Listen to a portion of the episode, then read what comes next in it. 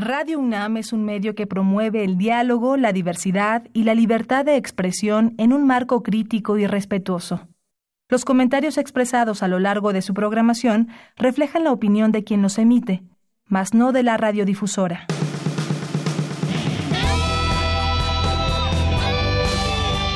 Prisma RU. Relatamos al mundo.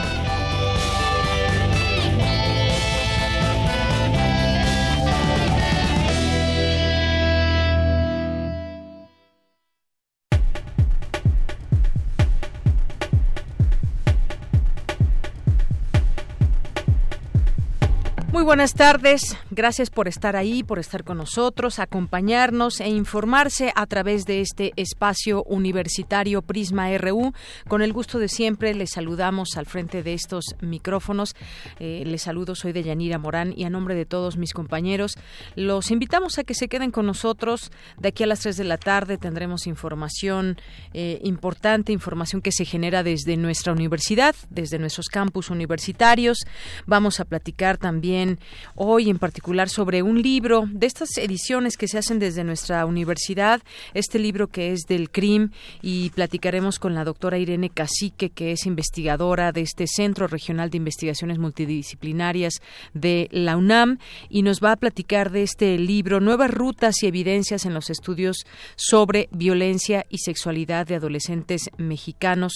Son contribuciones con base en una encuesta en escuelas que revela este estudio eh, interesantes datos que se arrojan sobre este tema más que nunca vigente. Platicaremos con ella, platicaremos también sobre ya hace, unos días platicábamos sobre lo que sucedió con las elecciones en el PRI, que si estaba inflado el padrón, que si habían perdido muchos militantes, que los militantes ya no estaban a gusto con el partido y no iban a votar, y bueno, una serie de situaciones que se suscitaron en este partido. Pero ¿qué pasa en otros también en su momento muy fuertes? Me refiero al PRD, por ejemplo.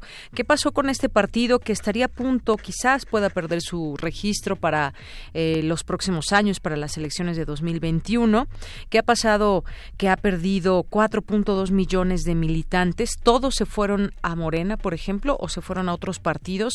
¿Cómo, cómo cayó este partido de manera estrepitosa al grado que pues muchos no solamente han, han abandonado sus filas, sino que también entre los propios militantes, entre la gente que simpatizaba con este partido, pues simplemente ya no es lo que fue en su momento. Vamos a hablar de este tema, vamos a tener también Va a estar con nosotros Sergio Rued, quizás ya muchos de ustedes lo conozcan.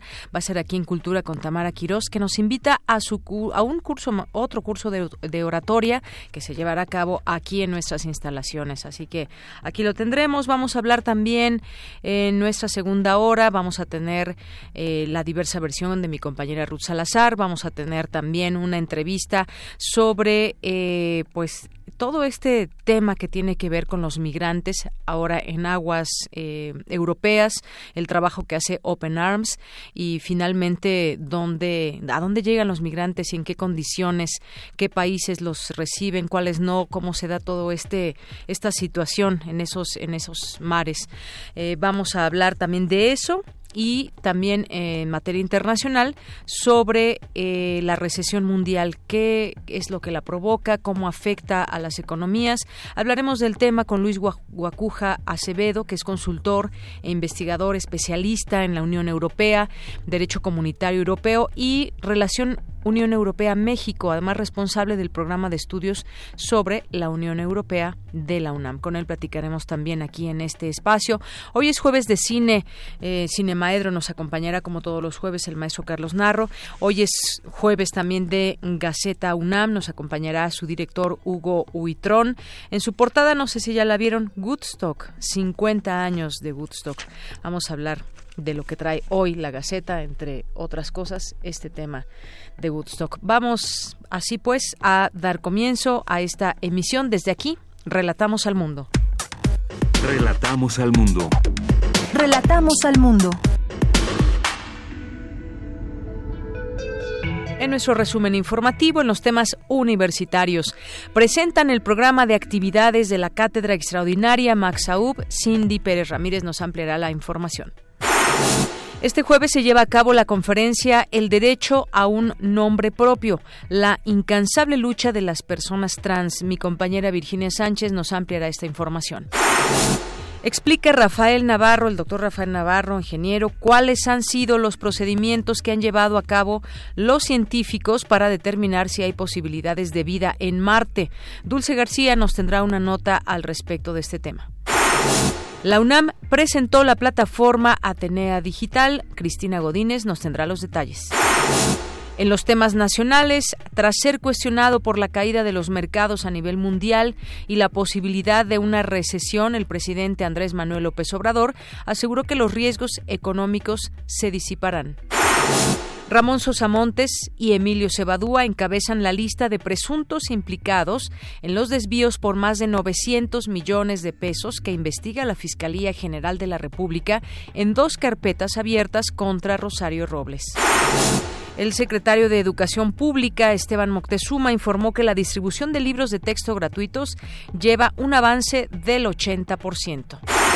ya falta poco para que regresen a la escuela millones de estudiantes. El secretario de Educación Pública, bueno, informó de este avance y los recursos destinados por el gobierno federal para pagar intereses y comisiones de la deuda registraron un incremento de 11.5% en el primer semestre del año.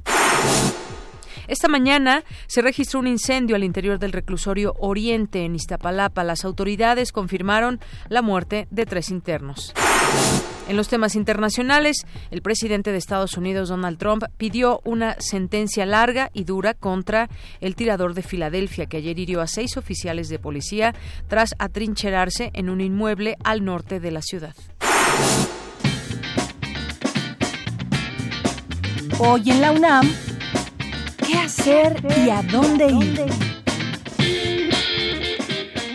La Casa del Lago Juan José Arreola te invita al conversatorio Discúlpeme camarada que le interrumpa en su lucha de clase, con la participación de Jan Moreno, crítico de arte y curador independiente radicado en Nueva York, y Ernesto Orosa, artista y diseñador cubano. No te pierdas esta interesante charla que se llevará a cabo hoy a las 17 horas en la Sala Rosario Castellanos de la Casa del Lago, ubicada en la primera sección del Bosque de Chapultepec. La entrada es libre y el cupo limitado. No te puedes perder la presentación y firma de libros de Filosofía para Desconfiados, que contará con la presencia de su autor Vico y Fernanda Tapia como invitada especial. La cita es hoy a las 17 horas en el Auditorio Alfonso Caso del antiguo edificio de posgrado, ubicado a un costado de la Torre 2 de Humanidades en Ciudad Universitaria. Recuerda que hoy es la inauguración de la exposición de humanos, lugares y cosas, fotografías de la colección Toledo, con una selección de laminillas extraídas del vasto conjunto de más de 70.000 imágenes que conserva la colección del Instituto de Artes Gráficas de Oaxaca. Esta muestra tiene por objetivo poner en común la visión que varios artistas tienen, proponen o sugieren en torno a la vida y la sociedad. En el conjunto predominan los artistas mexicanos, pero también podrás acceder al trabajo de fotógrafos de Alemania, Brasil, Cuba, República Checa, Chile, Dinamarca, Francia, Irán e Italia, sumando un total de 121 fotografías. Asista a la inauguración hoy, en punto de las 19 horas, a la antigua Academia de San Carlos, ubicada en calle Academia número 22, Centro Histórico. Esta muestra estará disponible del 15 de agosto al 25 de octubre del 2019.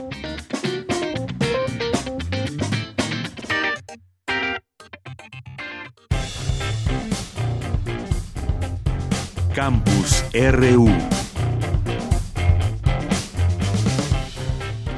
Una de la tarde con 13 minutos, entramos a nuestro campus universitario de este día. Presentan en la UNAM plataforma digital que resguarda documentos del área de humanidades. Mi compañera Cristina Godínez nos tiene esta información. Adelante, Cristina. Deyanira Auditorio de Prisma RU, buenas tardes. Esta plataforma resguarda el primer repositorio de la UNAM en el área de las humanidades con 3.181 tesis de doctorado, 100 artículos y anuarios, además de 447 artículos de revistas de utilidad en la formación de estudiantes y profesores. Este proyecto de la Facultad de Filosofía y Letras también forma parte del Repositorio Nacional del CONACIT. Jorge Linares, director de la facultad, expresó que a pocos días de haber hecho público el repositorio ya cuentan con más de 500 visitas. El repositorio de la facultad tiene La riqueza fundamental son las tesis de doctorado que se reunieron gracias a los posgrados y a la coordinación de posgrado que nos está alimentando esa base de datos y va a seguir creciendo en la medida en que más personas se doctoren, que esperemos que sean muchas, y con tesis cada vez más diversificadas y actualizadas en los temas que ahora se están abordando. La importancia institucional, desde luego, para la universidad y para la facultad es enorme, crear esta biblioteca digital, tener el acceso abierto a los documentos, bien catalogados, bien clasificados, con una búsqueda con un sistema que te lo vamos a presentar muy rápidamente para que ustedes lo vean y que se va a ir alimentando. Por su parte, Arturo Garduño Magaña, subdirector de repositorios de ciencia abierta del CONACYT, dijo que la plataforma contiene información de los 100 repositorios conectados. Son una buena herramienta para poder almacenar estos procesos intermedios y finales de la investigación. Llámense las bases de datos, llámense los preprints, que son estos documentos que son la última versión del autor antes de ser publicada, antes de recibir este proceso editorial, y pues también los congresos y, los artículos derivados de, de estas mismas obras. ¿no? Básicamente, un repositorio institucional es la memoria de toda la producción académica, científica y tecnológica que tienen las instituciones en todo el mundo. Es como una especie de biblioteca en la cual vamos a encontrar la historia de qué es lo que estamos generando como comunidad. Araceli Torres Vargas, directora del Instituto de Investigaciones Bibliotecológicas y de la Información, expuso que la facultad tiene una gran riqueza de contenidos generados por profesores y alumnos. Eh, existe una riqueza de contenidos. Eh, la facultad y toda su producción académica dictaminada, generada por profesores, con todo el rigor académico que se tiene y también en algunos casos, en el caso de las tesis por los alumnos, pues es muy bueno, muy positivo el que podamos tener acceso a este tipo de contenidos. Y si además se agrega que es una producción académica muy numerosa, pues tenemos un repositorio excelente, ¿no? Con metadatos, interoperabilidad, visualización, en la elaboración de Atenea Digital participó personal de las áreas de biblioteconomía y sistemas y se han propuesto incorporar en los próximos dos años más de 7.000 tesis de maestría, 600 artículos y anuarios de los distintos colegios de la Facultad de Filosofía y Letras. Deyanira, este es mi reporte. Buenas tardes. Gracias, Cristina. Muy buenas tardes. Vamos ahora con Dulce García. Explica el ingeniero Rafael Navarro cuáles son, cuáles han sido los procedimientos que han llevado a cabo los científicos para determinar si hay posibilidades de vida en Marte. Además, él que ha eh, entregado su vida a todos estos estudios y quién mejor que nos hable de este tema que él. Adelante, Dulce. Deyanira, muy buenas tardes a ti al auditorio de Prisma RU. En el marco del foro Viajeros y Viajes, Hernán Cortés, Leonardo da Vinci y Luna y Apolo 11, el doctor Rafael Navarro González, académico del Instituto de Ciencias Nucleares de la UNAM, habló de la búsqueda de vida en Marte. Dijo que para emprender esas investigaciones se tuvo que entender primero qué es la vida. No importa qué tipo de organismos estemos observando, todos tenemos las mismas características estamos conformados por los mismos elementos químicos que son el hidrógeno, carbono, nitrógeno, oxígeno, fósforo y azufre. Y entonces, si hay vida fuera del planeta, uno debería de imaginar que la química de esos organismos debería estar basada en esos elementos. Esos elementos no son los más abundantes en nuestro planeta, sí lo son en el universo. Si excluimos al helio, que es un elemento importante, los elementos más abundantes en el universo son precisamente los que conforman a los seres vivos. Entonces no sería extraño que la vida fuera de la Tierra también esté formada por los mismos elementos. Detalló cuáles fueron las observaciones sobre la vida en Marte y destacó que se realizaron casi desde la época de Galileo Galilei. Y la idea de vida en Marte viene desde varios siglos, inclusive es tan antigua como el telescopio mismo. Las primeras observaciones con el telescopio, hechas por el francés Etienne Troubolet, fueron de notar, por ejemplo, cambios de coloración en la superficie marciana y esos cambios de coloración estaban asociados con las estaciones en las que se podía ver a Marte rotar alrededor del Sol. ir Auditorio de Prisma RU. Por otra parte, el doctor Rafael Navarro habló de los experimentos que se han realizado para determinar si hay o no vida en Marte. Por ejemplo, el de la fotosíntesis. Y si hubo conversión de compuestos orgánicos de, de CO2 a compuestos orgánicos que estarían marcados radiactivamente con el calor, esos gases eran evacuados y detectados por un equipo radioactivo. El resultado dio positivo, sí había fotosíntesis en pequeñas concentraciones, sin embargo lo extraño del experimento es que la eh, conversión de compuestos orgánicos no solamente ocurría de día como ocurre con las plantas en la tierra o con las bacterias fotosintéticas, sino que también ocurría en la oscuridad. Y eso parecía algo extraño porque las bacterias o las plantas no hacen fotosíntesis en la oscuridad. Este es el reporte. Muy buenas tardes. Gracias, Dulce. Muy buenas tardes. Y nos vamos ahora con mi compañera Virginia Sánchez, el derecho a un nombre propio, la incansable lucha de las personas trans. ¿Qué tal, Vicky? Buenas tardes, adelante. Hola, ¿qué tal? Deyanira, auditorio de Prisma RU, muy buenas tardes.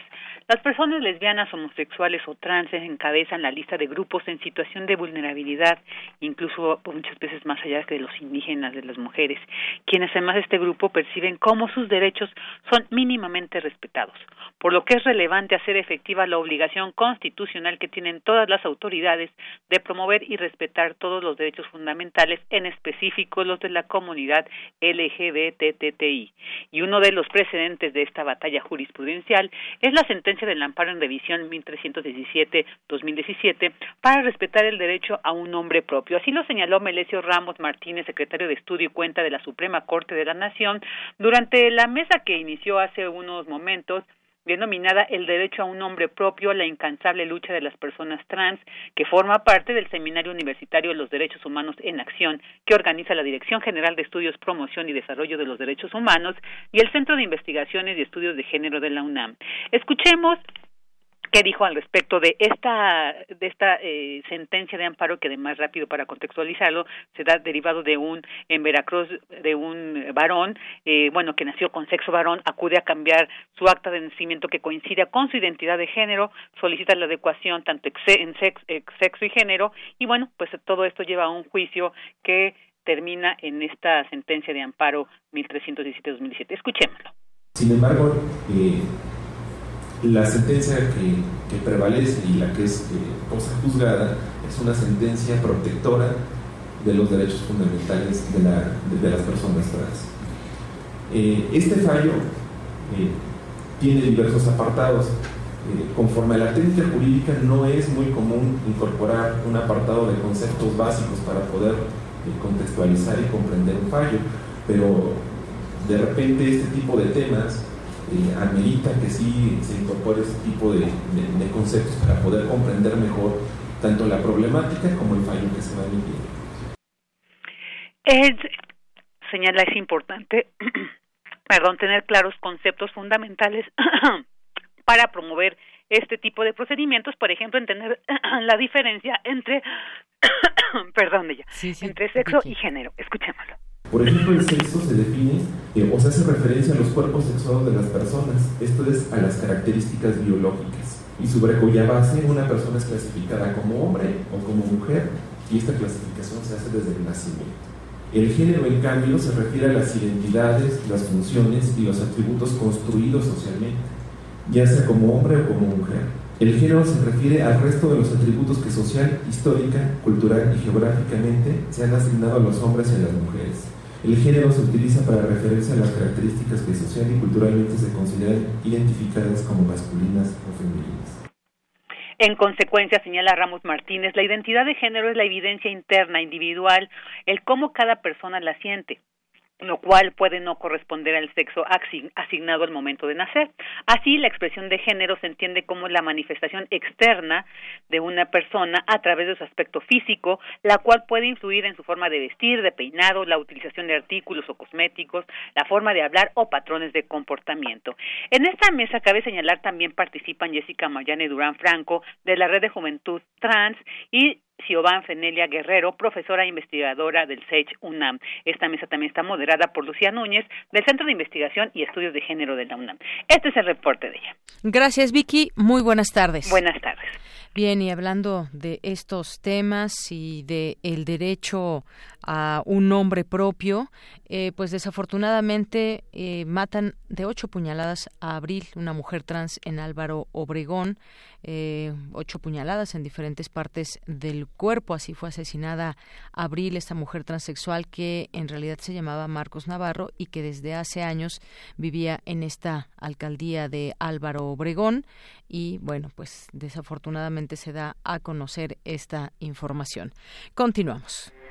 Porque tu opinión es importante, síguenos en nuestras redes sociales, en Facebook como Prisma RU y en Twitter como arroba PrismaRU. Queremos escuchar tu voz. Nuestro teléfono en cabina es 55 36 43 39.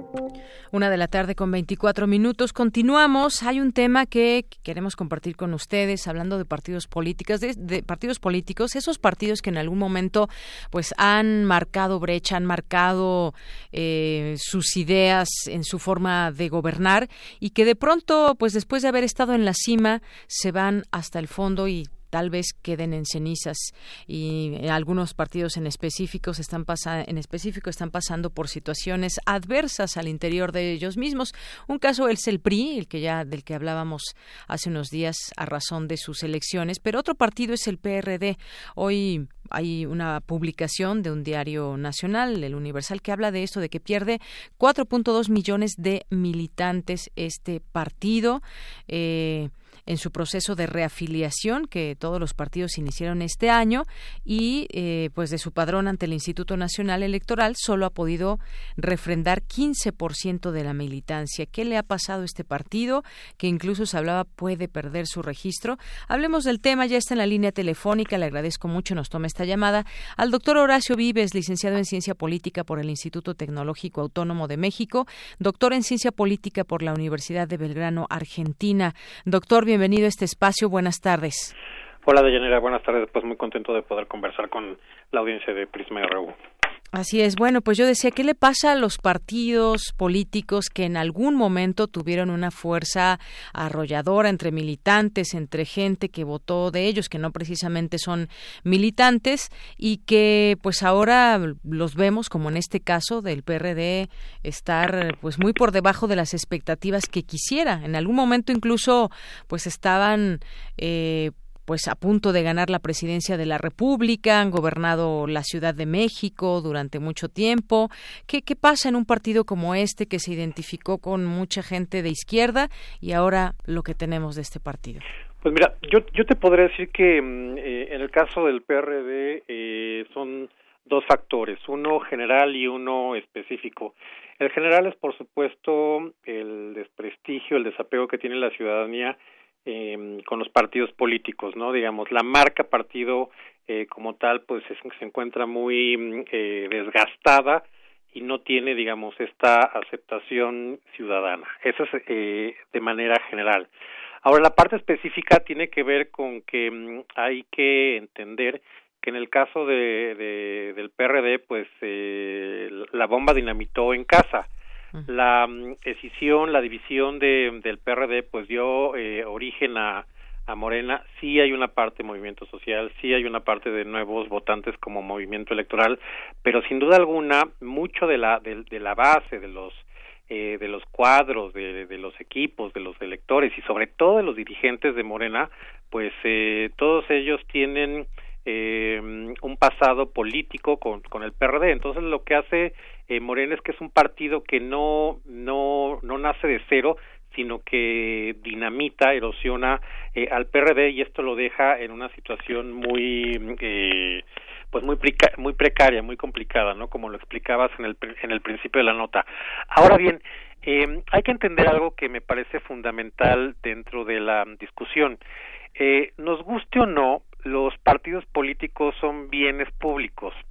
Eh, sé que es difícil eh, juntar estas dos palabras que aparentemente son contradicciones en términos, cómo hablar de un bien asociado a un partido político, pero hay que tomar en cuenta que mm, eh, para, la, para la gente que no tenemos intención de formar gobiernos o parlamentos, pues esto lo tiene que hacer alguien, ¿no? Para que eh, funcione eh, el país, para que funcionen los, los, los poderes del Estado.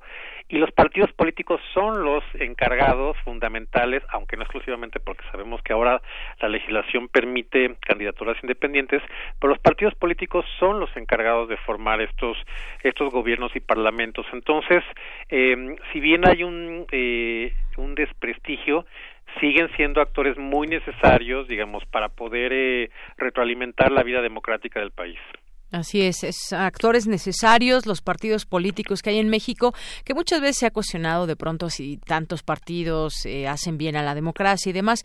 Pero regresando a lo que significa este, este partido, como sabemos, en su momento se creó porque había ya mucha disidencia en el partido gobernante, en aquel entonces el PRI, y entonces se forma este partido, digamos, que era oposición al, al, al PRI y que estaba formado justamente por personas que habían pertenecido a este partido. Pues si nos vamos a, a, la historia de estos nombres, pues están incluso pues Cuauhtémoc Cárdenas, el propio presidente actual, Andrés Manuel López Obrador y muchos otros que eh, que ya eh, que pertenecieron en su momento al partido, pero que ya eh, tenían otra postura o decían es que el partido, el PRI ya no cambia o está cambiando, pero de manera antidemocrática y Así entonces crean y, y, y generan entre la población, pues digamos una buena opinión y, y, poco a poco fueron haciéndose más cuadros cada vez más visibles hasta llegar, digamos, a encumbrarse como un partido muy fuerte en nuestro país. Sí, sin duda alguna. Eh, hay que entender que eh, lo que está viviendo hoy en términos de, de cosecha electoral eh, Morena, pues no es algo que empezó eh, en 2018, sino tiene que ver con una larga eh, tradición tradición de digamos de lucha de presencia de participación histórica de, de, la izquierda digamos desde que se le dio el registro al, al eh, Partido Comunista Mexicano allá en el ya muy lejano 1977 pues luego vino el Partido Socialista Unificado de México, el frente que dio lugar en el 88 al surgimiento del PRD, etcétera. Esto es, la izquierda, por supuesto, tiene un papel muy, muy, muy importante en, en, la historia eh, política y en la historia democrática de este país, y específicamente el caso del PRD, pues hoy se encuentra ante un desafío que bien a bien todavía no termina de resolver, porque por un lado está digamos está desbandada en términos de, de, apego, de compromiso y de, y, de militancia, pero también puede eh, estar en un momento en una encrucijada muy interesante. Eh, no hay que olvidar que mmm, sin duda alguna el presidente de la República y el partido que lo llevó a la presidencia de la República y a ganar eh, pues eh, estas mayorías en el en el en el Congreso de la Unión, en los congresos locales, en, gubernaturas, etcétera, sin duda alguna toda esta coalición electoral sigue teniendo un enorme eh, respaldo social, pero también ya empieza a haber por la misma eh, lógica del desgaste del ejercicio eh, del gobierno, de decisiones que han sido mm, complicadas, erráticas, polémicas o rechazadas por, por una parte de la ciudadanía que los apoyó en 2018, eh, se empiezan ya, digamos, a, a desencantarse de este proyecto eh, político triunfador eh, en las elecciones del año pasado y eventualmente pues esa, esos eh, votantes tendrán que mirar alguna alguna alternativa y puede ser o los partidos políticos eh, que están ahora este, en, el en el sistema o eventualmente ver si en esta lógica pues el PRD puede eh, de alguna manera recuperar a los a los votantes que se vayan eh, decepcionando de la, de la del partido de izquierda gobernante. Así es, recuperar a esos militantes que se han ido, recuperar a esa gente que simpatiza o simpatizaba con el partido. Bueno, leía yo hasta una nota que en Veracruz, por ejemplo, están ofreciendo un kilo de carne por afiliarse al PRD. Esto lo revela un audio en poder del portal Silla Rota, donde dice que en el ayuntamiento de Songolica se le pide a la gente de la región que están invitados a recoger un kilo de carne siempre y cuando se afilien a este partido. Hasta, hasta ahí se ha llegado. Bueno, ya se identificó quién y, demás. Pero el caso es que eh, en este planteamiento de recuperar, ¿qué pasa? ¿Por qué se da ese desgaste? ¿Qué es lo que reclama la gente ante, ante un partido? ¿Qué perdió el PRD que ya la gente ya no, digamos, ya no le llena, ya no quiere votar por este partido? ¿Qué pasa también? Eh, entre la gente que desde fuera ve qué está pasando, hay pugnas internas, sabemos que, pues bueno, muchos le han puesto dueños al PRD, que son la, el ala de los chuchos y demás. ¿Qué, ¿Cómo se desgasta un partido? ¿Qué reclama la gente? Yo creo que eh, en general al PRD, junto con eh, el PAN y el PRI, muy específicamente considerando que fue el, el, gobierno anterior puesto a prueba en, en las elecciones, digamos, estos tres partidos que fueron los protagonistas de la mm, eh, transición y de la consolidación eh, eh, democrática, pues ya sufrieron un natural desgaste y específicamente en el caso de, de, del PRD, pues hay que hay que tomar en cuenta que había un, un, voto creciente por la izquierda, considerando que ya se había aprobado los, los gobiernos del PAN y los gobiernos del PRI y que había, digamos, esta voluntad de eh, digamos, de, de, probar, de darle la oportunidad a los gobiernos de izquierda para llegar al, al, al gobierno eh, nacional y cuando se da la, la fractura, pues evidentemente eh, el caso del López Obradorismo pudo ser un, una opción mucho más eh, atractiva en términos de tener un discurso que en algún punto fue eh, astuto en el sentido de eh, tener una posición antipartidos, pero a la vez siendo un partido nuevo que estaba aspirando eh, y compitiendo por el por el poder. En esa lógica eh, hubo una estrategia de comunicación eh, bastante bastante exitosa. Y esto yo creo que fue lo que terminó de alguna manera eh, eh, desgastando eh, al PRD eh, porque bueno pues fueron muy eh, conocidas digamos las, las las fricciones las luchas de, de, poder esta cosa que es bien conocida dentro de la historia política del PRD no digamos es la pugna de las distintas eh, tribus no digamos por eh, controlar el, el, el, el los recursos de eh, del partido y esto de manera eh, natural pues terminó desgastando al, al, al, partido además de que optaron por una eh, estrategia que tal vez en su momento no parecía eh, inadecuada en el sentido que pues en 2010 en 2011 dio algunos resultados buenos, en las elecciones de 2016 y 2017 también, uh -huh. de apostar por una alianza Em, eh, con el PAN para hacer, digamos, un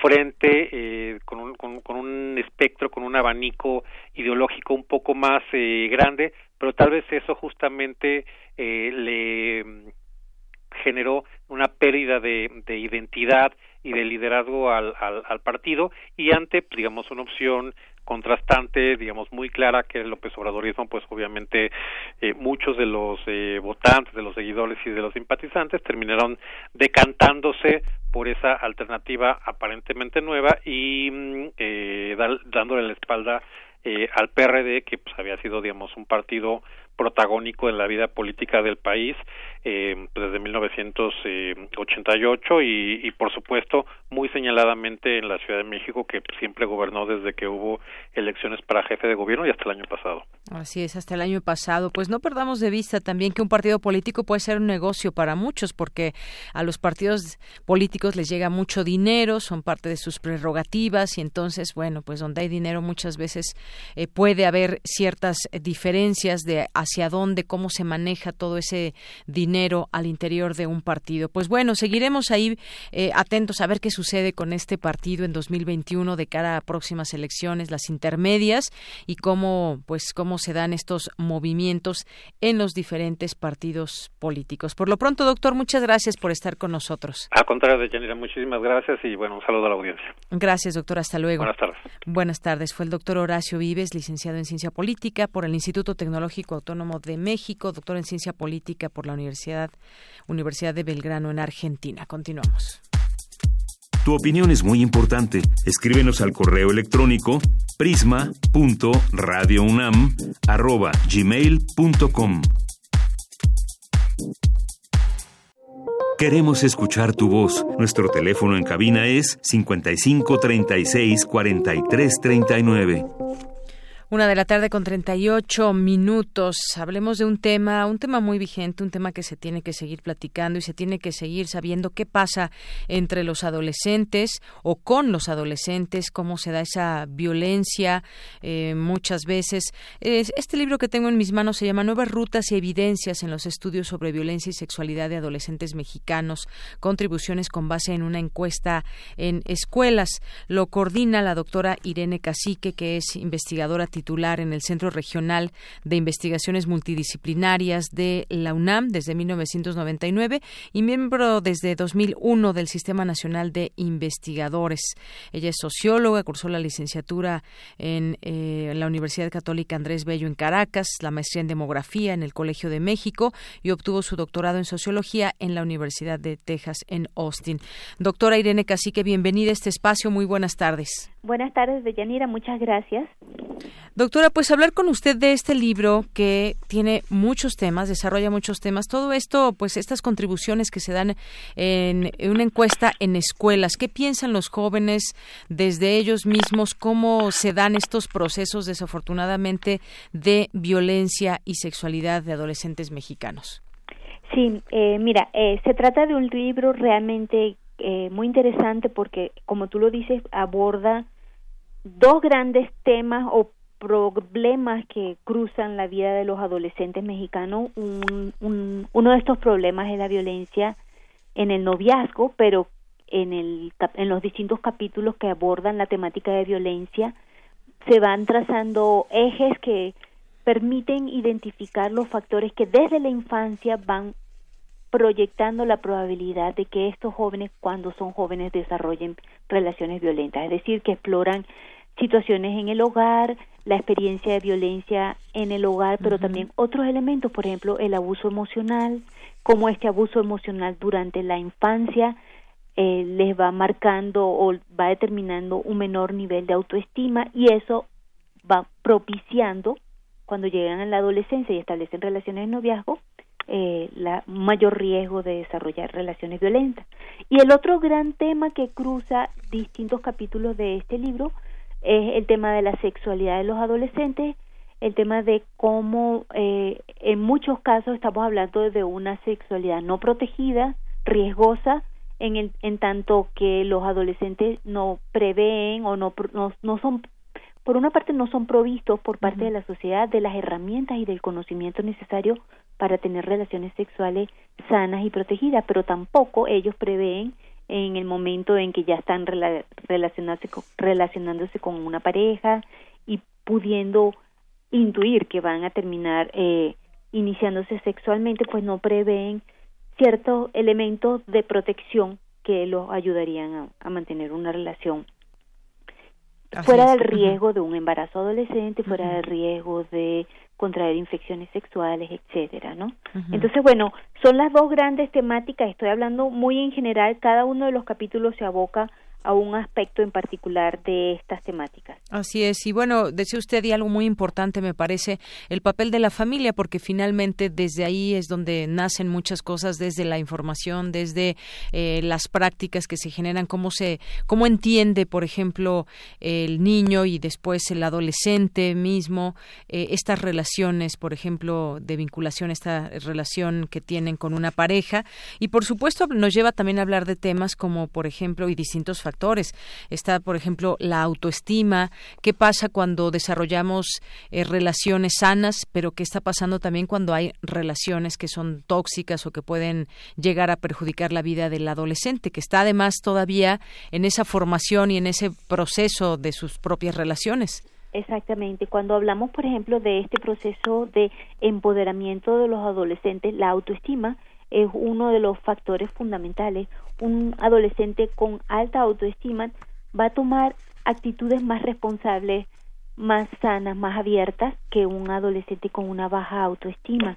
Entonces, por supuesto que el nivel de autoestima va a marcar o no, no determinar, porque no es lo único que influye, pero va a poner una mayor, una mayor probabilidad de que se establezcan relaciones no sanas, como tú dices, relaciones nocivas porque la persona tiene baja autoestima entonces no sabe establecer una relación desde otros parámetros que no sea el sentirse menos que el otro y entonces tratar de imponerse de alguna manera.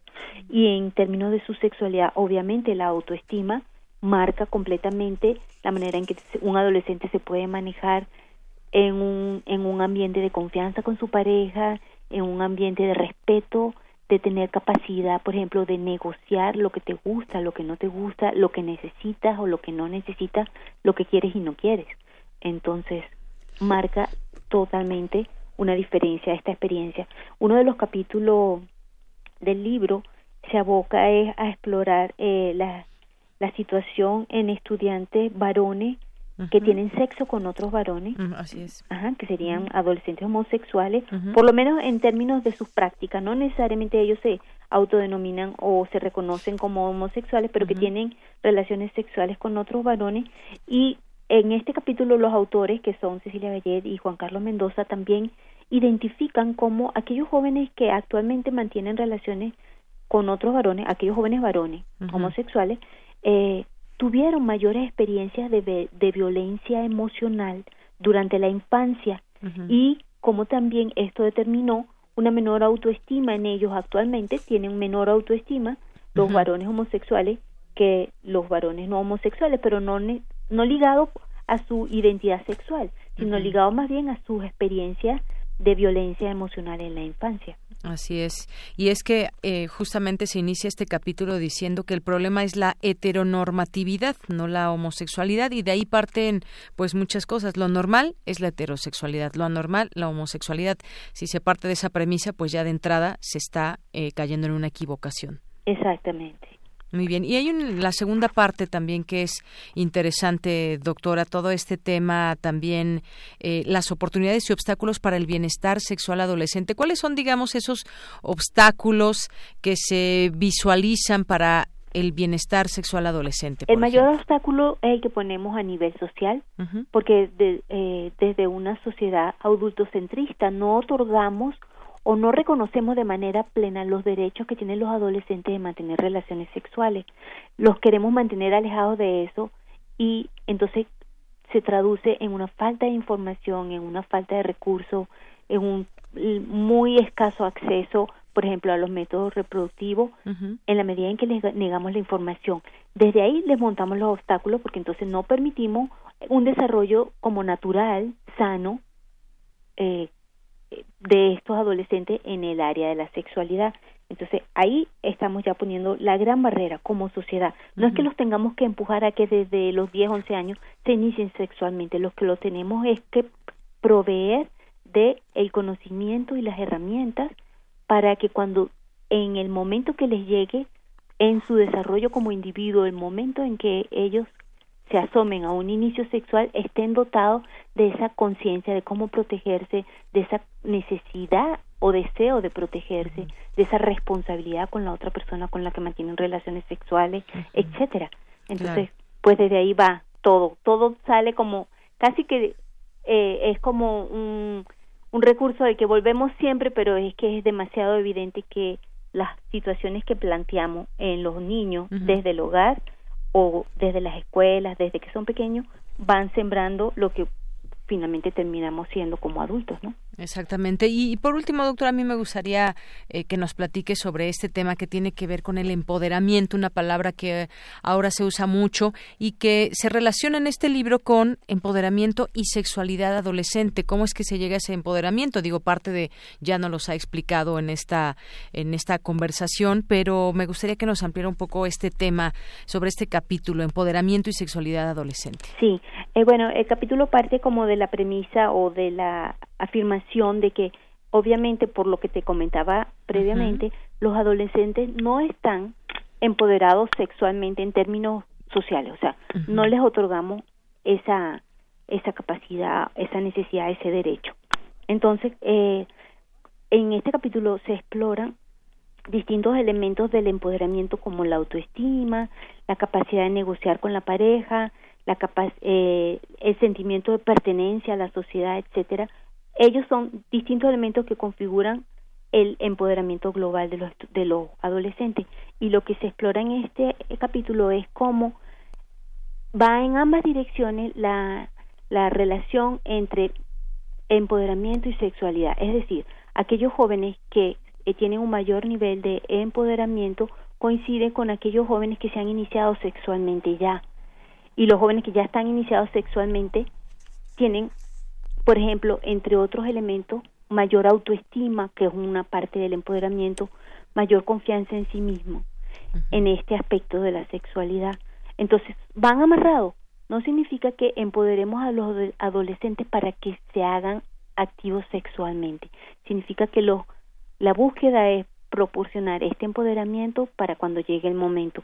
Y las evidencias empíricas arrojan que eh, efectivamente aquellos jóvenes que tienen mayor nivel de empoderamiento son los que se han iniciado sexualmente. Entonces, efectivamente van vinculados y favoreceríamos una sexualidad sana, responsable, madura en los adolescentes si favorecemos desde el principio los elementos de pertenencia a la sociedad, de sentirse vinculados y útiles a la sociedad, de sentirse eh, valorados por el resto de las personas con las que conviven en cuanto a su autoestima, de sentirse con, con conocimiento y capacidad de ejercer sus derechos y entre ellos sus derechos sexuales también. Así es. Bueno, pues este libro, ni más ni menos, es una genuina preocupación por el bienestar de los adolescentes mexicanos. Eh, compartir todo este conocimiento sin duda es importante. ¿Dónde se puede conseguir el libro, doctora? Eh, mira, entiendo, bueno, obviamente eh, eh en todas las eh, bibliotecas, bibliotecas no librerías de la UNAM. Y creo que hasta ahí llega la difusión, pero si alguien tuviera algún particular interés en poder comprarlo y saber más con más detalle dónde accederlo, quizás me puede mandar un correo. Te doy mi correo. Sí. Es irene arroba correo punto crim c r i m punto unam punto mx y yo les puedo facilitar eh, el acceso al libro. Muy bien. Bueno, pues yo le agradezco mucho este trabajo, sin duda importante. Está conformado, creo que además es un es un texto bastante ágil para eh, que los jóvenes, por supuesto, también lo puedan leer y bueno, pues no solamente los jóvenes en general. Me parece que es un libro que debemos leer adultos, eh, jóvenes, adolescentes. Muchas gracias, doctora. Gracias a ti, Deyanira. Buenas tardes. Muy buenas tardes. Gracias a la doctora Irene Cacique, investigadora del CRIM, allá en Morelos, este Centro Regional de Investigaciones Multidisciplinarias de la UNAM. Continuamos. Tu opinión es muy importante. Escríbenos al correo electrónico prisma.radiounam@gmail.com. Queremos escuchar tu voz. Nuestro teléfono en cabina es 55 36 43 39. Continuamos una de la tarde con 51 minutos. Ayer ya no lo comentamos, no nos dio tiempo, pero el bosque de Chapultepec ganó un premio muy importante, ni más ni menos que el, al mejor parque del mundo.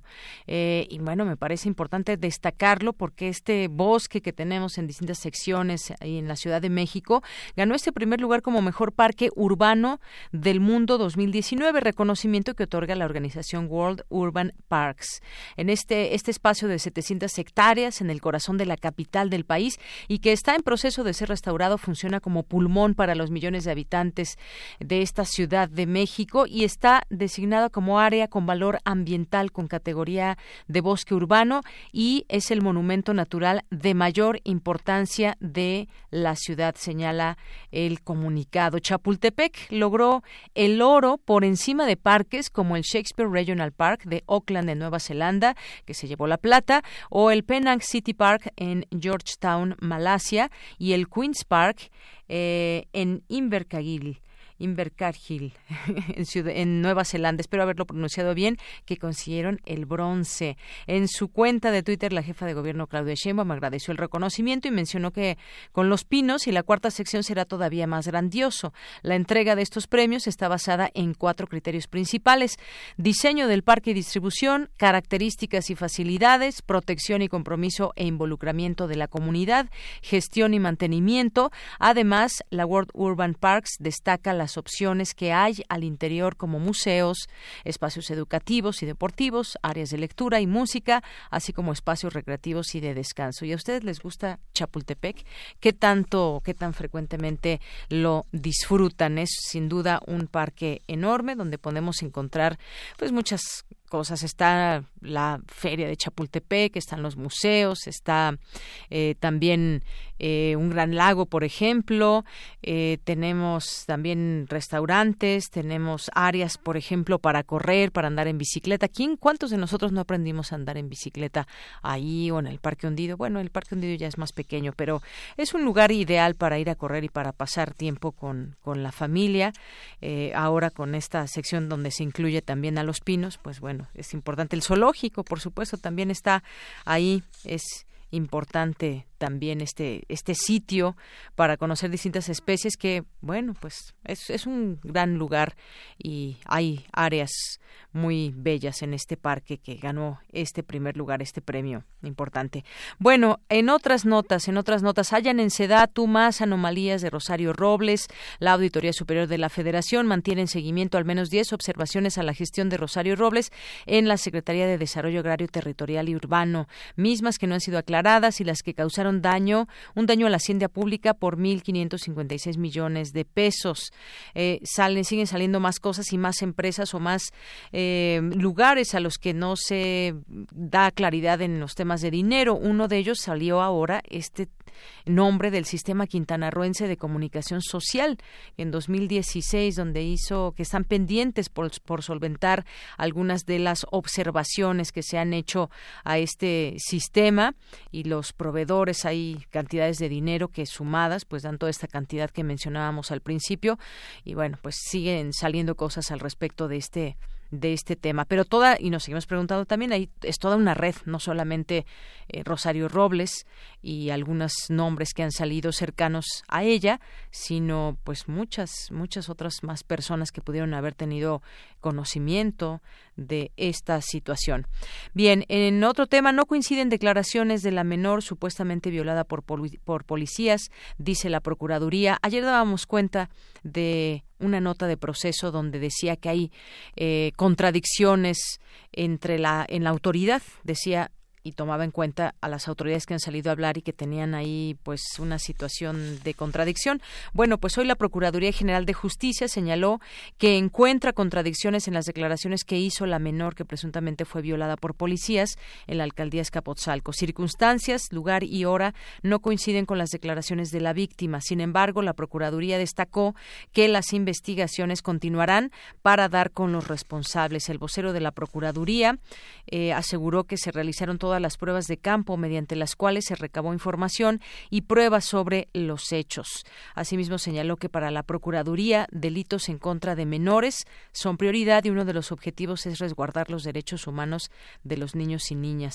El vocero Ulises Lara también extendió la invitación a la joven y a sus familiares para que eh, para presentarse nuevamente a declarar y dar seguimiento a la carpeta de investigación, la cual ya fue puesta a disposición. Y bueno, pues continuamos. Prisma RU. Relatamos al mundo. Queremos escuchar tu voz. Nuestro teléfono en cabina es 55 36 43 39. Bandos marciales. Efraín Barquero.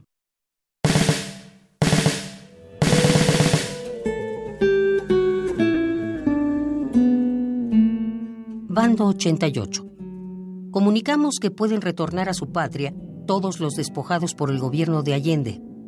La Connecticut, la Anaconda, la ATT, la petroquímica Dow, los compatriotas a quienes robaron provincias enteras, la familia Edwards, diseminada por el mundo, Vio, Enrique Marshall, Pablo Rodríguez, la empresa Zigzag, la colonia chilena de Colombia, los heroicos grupos de Patria y Libertad y los patriotas que eliminaron a Schneider.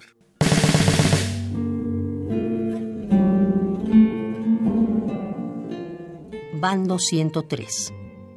Hemos encontrado la fórmula para despolitizar las universidades, expulsando a la mitad del alumnado, expulsando a la mitad del profesorado y acortando los estudios a la mitad mensana sano.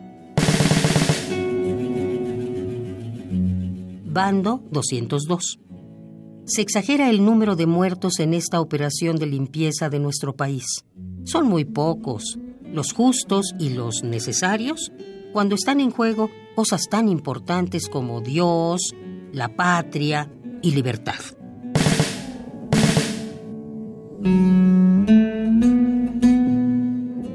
Bando 331. Hay una serie de organismos internacionales que están metiendo mucho ruido con algo tan abstracto como los derechos humanos de gente que no conocen. Bando 371. Se comunica a todos los buenos chilenos, aquellos que se han quedado en el país, a entregar sus libros, los propios y ajenos. Los poseedores que traigan sus volúmenes con notas al margen o frasecitas marcadas deberán explicar ante nuestros calígrafos por qué lo hicieron e identificarse políticamente.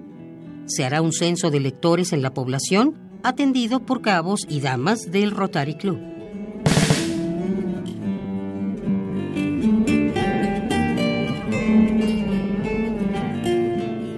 Bando 400. Denunciamos que estamos muy infiltrados. Nos quejaremos inmediatamente a la CIA.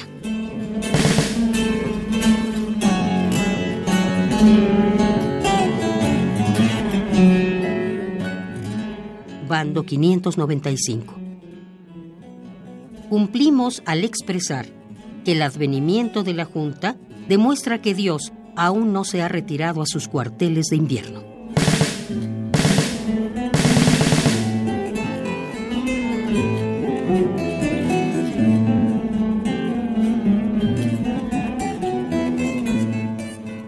Bandos marciales. Efraín Barquero.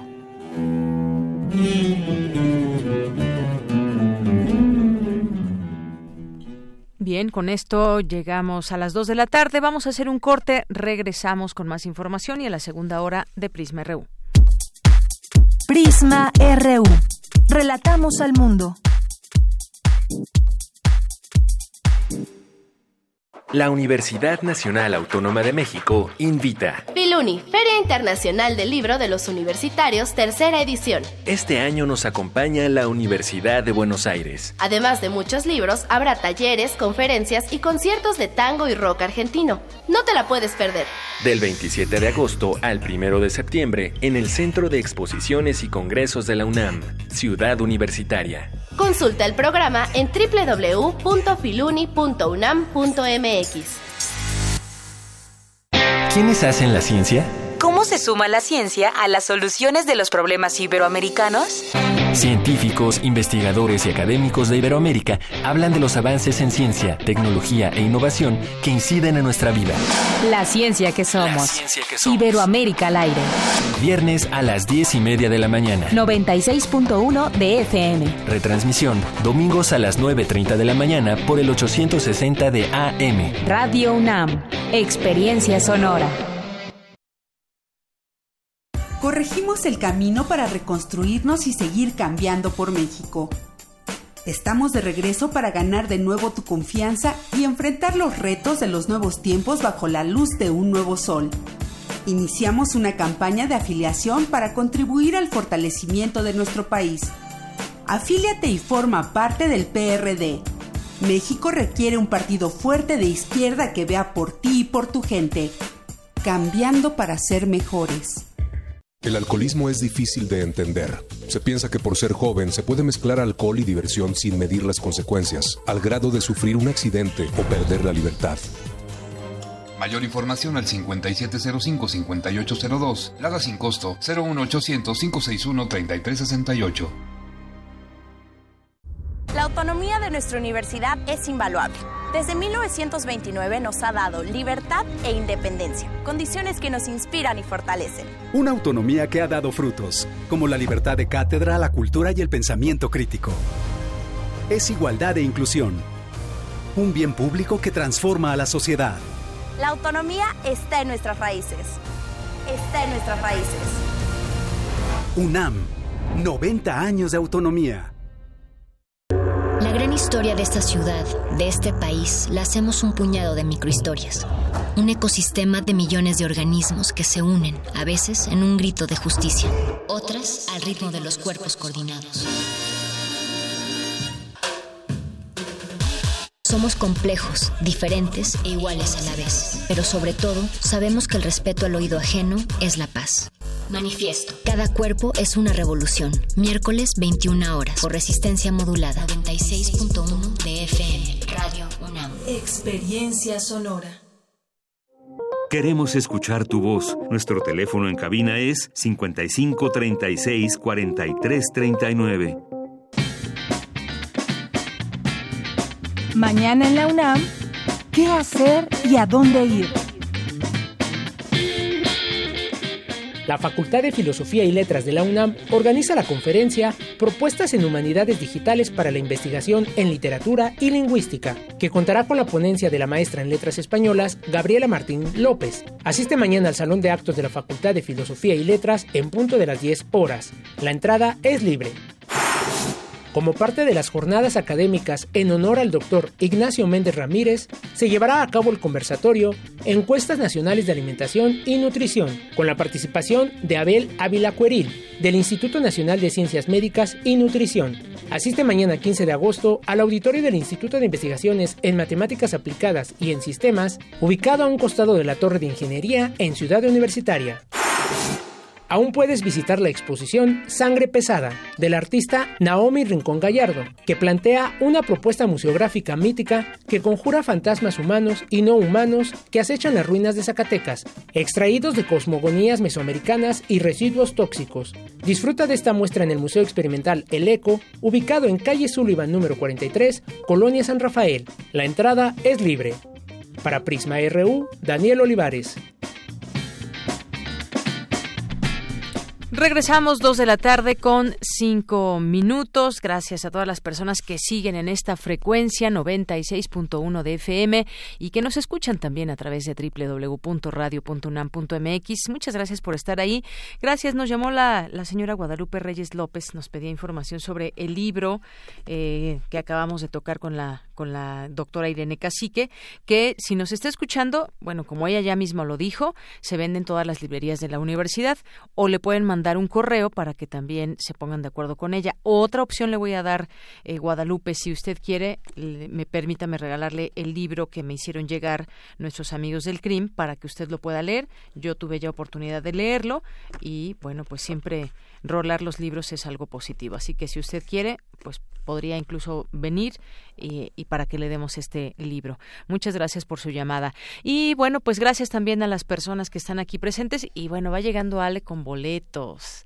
Boletos para irnos a ver a los Pumas el próximo domingo. El próximo domingo, como ya es costumbre, a las 12 del día, eh, los Pumas se enfrentan contra el Veracruz y esta es la de la Liga MX, Apertura 2019, el domingo 18 de agosto a las 12 tenemos cinco pases dobles para todos ustedes, a los que nos llamen al 55 36 43 39. Muchas gracias eh, a Ale que nos vino a traer estos boletos y pues ya para que puedan recogerlos a partir de eh, mañana de 9 o no, ya los tenemos ahorita. Si llegan antes de las 5, aquí los tenemos y si no, mañana a partir de las 9 y hasta las 5 de la tarde, aquí los esperamos. No, permítanos tomarnos una, tomarles una foto o que nos manden fotos del estadio donde estén ahí disfrutando. Así que llámenos 55 36 43 39. Bueno, por lo pronto aquí mandar saludos a quienes están aquí presentes en nuestras redes sociales, como eh, a nuestros amigos de Editorial Enequén, a JRGR, Román Hernández, José Luis León, Enriquiño Chiva, que bueno, ya lo vemos ahí con su playera de los Chivas, seguramente no nos va a llamar para ir a verse a ver a los Pumas, pero le mandamos muchos saludos. David García nos dice interesante libro acerca de los jóvenes presentado en Prisma. Vale la pena consultarlo a pesar de no serlo, pero siento responsabilidad ante tanta información y desinformación. Saludos a todo el equipo. Gracias, David García. Muchos saludos también para ti. Minerva de Octubre también. Ay, hace mucho que no nos escribía Minerva. Muchas gracias. Arroba guion, Silvia Vargas, César Alberto, a nuestros amigos del Museo de las Constituciones. Eh, Gato La Torre también por aquí escribe. Eh, Eric Mata Hernández, César Alberto. Eh, hoy es el Día Nacional del Cine Mexicano. Bueno, tal vez hablemos de eso más tarde. Eh, Roger, Silvia Vargas, Román Hernández, El Sarco y Quetecuani, nos dice un tequilita para aclarar la garganta de nuestra compañera Virginia Sánchez. Bueno, le pasamos la receta, por supuesto. Gracias, Ingrid, Ingrid Curioca. Eh, Horacio Vive Segel dice punto de conversar aquí en el programa. Bueno, pues el doctor con el que platicábamos hace unos momentos. Muchas gracias por hacerse aquí presente también. Eh, eh, también Gilberto nos dice, les comparto una imagen del correo que me llegó hoy y que a todas luces se trata de una estafa. Imagino que al dar clic en la liga o tratar de bajar el adjunto nos debe llevar a sitio a sitios o pasar cosas indeseables. Muchos saludos y nos manda aquí esta captura de pantalla que efectivamente llegan llegan muchos correos que hay, hay que seguir tratando de identificar que que si son verídicos, si son auténticos o no, porque muchas veces podemos caer y dar ahí nuestros datos. Francisco Javier, también saludos. con Valadez, eh, mandamos muchos saludos. José Luis León, Margeven, Manuel, Job Figueroa, a nuestros amigos de la Escuela Nacional de Arte y a todos ustedes que están aquí presentes. Los estamos los estamos leyendo con muchísimo gusto. Y bueno, pues nos vamos, nos vamos a la información. Vamos con Cindy Pérez Ramírez. Presentan el nuevo programa de actividades de la Cátedra Extraordinaria Max Aub y su ciclo de intervenciones en los archivos en México en colaboración con Radio UNAM. Cuéntanos, Cindy, muy buenas tardes. Deyanira, muy buenas tardes. Así es, hace unos momentos concluyó la conferencia de prensa en donde se dieron a conocer las actividades de la Cátedra Extraordinaria Max en Arte y Tecnología. Max era dramaturgo, guionista cinematográfico y radiofónico, pintor, además de activista político y gestor cultural, entre otras cosas. Su creatividad se desdobló en diversos géneros literarios, formas artísticas, medios, idiomas e incluso heterónimos. Buena parte de su trabajo es de índole sonora y visual y surgió en buena medida durante los años en los que fungió como director de Radio UNAM. Las cuatro acciones de Yanira de la Cátedra Max que se desarrollarán entre agosto y noviembre de 2019 incluyen la colaboración con el programa de Materia Abierta Novo Pan Club, dirigido por Federico Pérez Villoro y curado por Natalia Zuluaga, el ciclo de charlas y conciertos pioneras de la electroacústica, la programación del ciclo La Lengua, el Estruendo y la Máquina en el marco del Festival Vértice 2019 de la UNAM, así como el ciclo Revisiones e Intervenciones a los Archivos de Max en México, bajo la curaduría de Emiliano López Rascón y con la colaboración interinstitucional de Radio UNAM, Teatro UNAM, la Dirección de Literatura de la UNAM y la Fonoteca Nacional. Escuchemos a Cintia García Leiva, gestora cultural e investigadora mexicana, quien está a cargo de la cátedra. La idea eh, de la curaduría que propusimos con Emiliano López Rascón, que está aquí presente, eh, fue hacer una serie de intervenciones en distintos espacios, tanto universitarios como fuera de la universidad, para revisar poliédricamente qué significa la transdisciplina a la luz de esta figura de Max Aub. Vamos a pensar este Max Aub como gestor, como fundador, como, como figura importante en políticas culturales que permitieron la gestación de este archivo eh, Voz Viva, Voz Viva de México, que luego se ha ido convirtiendo en Voz Viva de Latinoamérica y que hoy se ha especializado también en tantas derivas y que tiene ya colecciones específicas. Hoy, además, por cierto, justamente eh, que se pueden divulgar desde en línea y a partir de otras escuchas gracias al trabajo de Descarga Cultura. ¿no? Eh, la idea era revisar esta figura como gestor, ya decía, pero luego también qué pasa con esta figura de Max Aub como dibujante, qué pasa con esta figura de Max Aub como dramaturgo, desde luego, eh, y también su papel tan, tan relevante que tuvo en eh, el ámbito de la locución y de la producción radiofónica. Desde finales de los años 50, Maxtab tuvo la visión para registrar y preservar aquello que se evapora tras la escritura literaria, su sonoridad, timbre, tono, musicalidad y el cuerpo de su voz, que resulta la huella más inmediata y tangible de la corporalidad de esta pluma o de esta tecla. Es Jorge Volpi, coordinador de difusión cultural de la UNAM. Eh, Max Out decía que uno es de donde estudia la preparatoria, de donde estudia los estudios superiores. Él decidió ser español. Luego le toca eh, el exilio en México y desarrolla una vida sumamente intensa en México, ligada profundamente con la universidad de muchas maneras y sobre todo en su labor como director de Radio UNAM, al mismo tiempo que iba desarrollando su propia carrera tan excéntrica, tan heterodoxa. Él sería uno de los grandes heterodoxos. Eh, eh, españoles de eh, la segunda, de la primera y segunda mitad del siglo XX y desarrolló una labor multidisciplinaria fantástica, muy adelantada a su tiempo. Pavel Granados, director de la Fonoteca Nacional, dijo que con la colaboración interinstitucional de Radio UNAM, Teatro UNAM y la Dirección de Literatura, en primer lugar se revisará la faceta del autor como creador de la colección Voz Viva, que consta de una serie de grabaciones con textos leídos por sus propios autores, entre ellos Octavio Paz, Juan Rulfo, Juan José Arreola, José Gorostiza, Elsa Cross y Coral Bracho. Vamos a escucharlo. Y en el arte sonoro, en la exploración de la tecnología como un medio de arte, también está Max Saub como director de Radio UNAM, fue quien pues impulsó esta serie decisiva que es Voz Viva, que hoy es uno de los grandes honores de la Universidad Nacional Autónoma de México, porque gracias a esta visión tenemos hoy uno de los acerros más importantes de voces de escritores. Deyanira, repensar el legado de este artista es el punto de partida de la Cátedra Extraordinaria Max Taub en Arte y Tecnología de la UNAM, que en 2019, con una nueva coordinación y un programa de actividades artísticas y de investigación, refrenda los objetivos que planteó desde su creación en 2016, formular una nueva propuesta de revisión crítica a las relaciones entre arte y tecnología en nuestro país. Muy bien, pues Cindy, muchísimas gracias por esta cobertura, gracias por la información. Muy buenas tardes. Muy buenas tardes. Pues sí, ya escuchamos este objetivo de este programa semestral de la Cátedra Max Aub, que es justamente repensar esas relaciones contemporáneas entre arte y tecnología, toda esa, esa discusión, ese debate, esas eh, premisas que se eh, discuten y que hoy comenzaron estas actividades con el ciclo revisiones e intervenciones a los archivos de Max Aub en México. Bien, pues continuamos, continuamos y bueno, también tenemos aquí algunos otros mensajes muy rápidamente que nos hacen llegar ustedes, Radio Escuchas. Nos dice que Tecuani que iba a pedir boletos, pero bueno, se puede ir rápidamente a llamar por teléfono o no. Ya se terminaron, ¿verdad? Además, ya volaron rapidísimo. Hay que estar muy atentos y estar ahí pendientes con el teléfono para la próxima. Bueno, también David García nos dice, ay, muchas gracias David por tu comentario. Elena nos dice, también deberían dar boletos para la Liga de Fútbol Femenil. Los vamos a solicitar, Elena. Muchas gracias por la observación. Marco Fernández también, que manda saludos a todo el equipo y muy atento a la información. Gracias, Marco. Muchos saludos.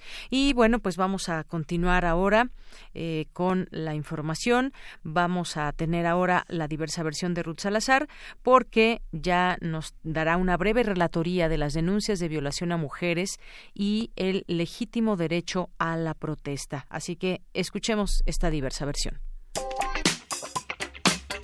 Diversa versión. Transitando al horizonte de la igualdad.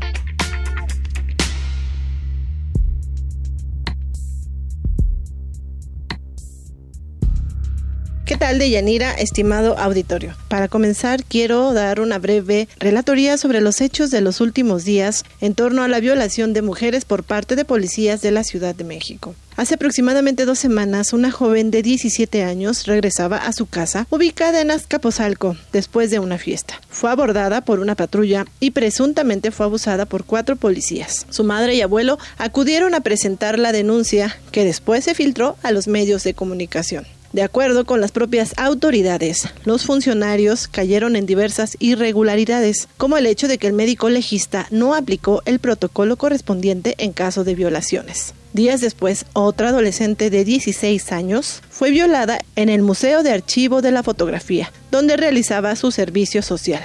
En esta ocasión, un policía bancario la violó en un baño. Antes, el pasado 10 de julio, dos policías de la Secretaría de Seguridad Ciudadana detuvieron a una mujer de 27 años en situación de calle en la colonia Tabacalera. La llevaron a un hotel y la obligaron a tener relaciones sexuales. En estos dos últimos casos, la Procuraduría Capitalina ya dio a conocer que los policías fueron separados de sus cargos y se encuentran en prisión preventiva. Derivado de estos tres casos, un grupo de feministas acudió el lunes pasado a manifestarse ante las instalaciones de la Procuraduría Capitalina, en donde causaron algunos destrozos y le aventaron diamantina rosa a funcionarios, entre ellos el secretario de Seguridad Jesús Horta. Después de la protesta, la jefa de gobierno Claudia Sheinbaum dijo lo siguiente. que fue una provocación en realidad lo que esperaban es que nosotros respondiéramos con más violencia y eso no lo vamos a hacer porque hubiera habido una escalada todavía mayor de violencia. La Procuraduría va a ser y va a abrir las carpetas de investigación sobre lo que ocurrió y va a hacer las investigaciones conducentes, pero no vamos a caer en provocaciones. Después de este mensaje, la indignación y las quejas se multiplicaron en redes sociales y medios de comunicación. La jefa de gobierno modificó su discurso y se organizó un diálogo con mujeres y organizaciones feministas como Marta Lamas para discutir sobre la violencia en contra de las mujeres. La periodista y activista Itchel Cisneros nos brinda una opinión sobre cómo se manejó este caso por las autoridades y los medios de comunicación. En principio, las reacciones, sobre todo de la comunidad, ¿no? Al señalar más a las chicas que, y, y no solo chicas, también había chicos que rompieron vidrios, efectivamente, que pintaron este, paredes dentro y afuera de la Procuraduría, también tiraron algunos monitores este, o computadoras. El querer eh, voltear la nota a eso, a que solo sea un incidente así, me parece que habla mucho de nosotros como sociedad. ¿Por qué? Porque al final este incidente es reacción de unas declaraciones del, específicamente de Ernestina Godoy. Las mexicanas y, y, en la Ciudad de México lo hemos como hecho más explícito, estamos bastante cansadas de esta violencia en contra de las mujeres en las calles, en los espacios de trabajo, este, en los espacios públicos, eh, por las autoridades también, en las propias escuelas, etcétera. Y la reacción de estas chicas, que de verdad yo soy una mujer pacifista y yo no las justifico, pero yo estaba igual de enojada que ellas con las declaraciones de Ernestina Godoy. Sobre la denuncia y la falta de la ratificación por parte de la joven de Azcapotzalco, apunta lo siguiente ya todos los casos de violencia que se han denunciado en este país no han llegado a, buen puerto, ¿no? Porque la gran mayoría así es. No, las víctimas no encuentran justicia cuando denuncian, sobre todo mujeres, este, cuestiones de, de violencia sexual. Em, uno esperaría que en un caso como este el gobierno de la Ciudad de México reaccionara distinto.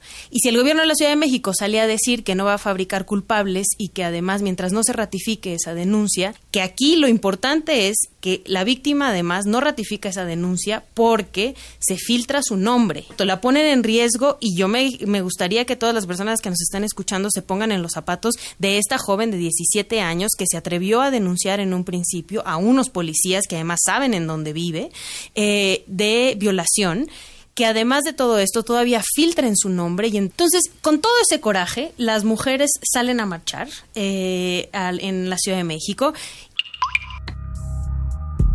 Deyanira, estimado auditorio, para el día de mañana se convocó a una nueva marcha a las 18.30 horas en la glorieta Insurgentes de la Ciudad de México. Otras ciudades como Puebla, Chiapas y San Luis Potosí se han sumado a la convocatoria en horarios similares. Esto es todo por hoy. Nos escuchamos la próxima semana. Buenas tardes.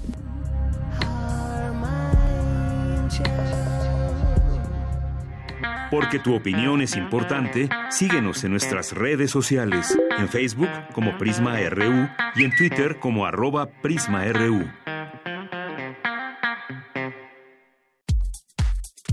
Tu opinión es muy importante. Escríbenos al correo electrónico prisma.radiounam@gmail.com.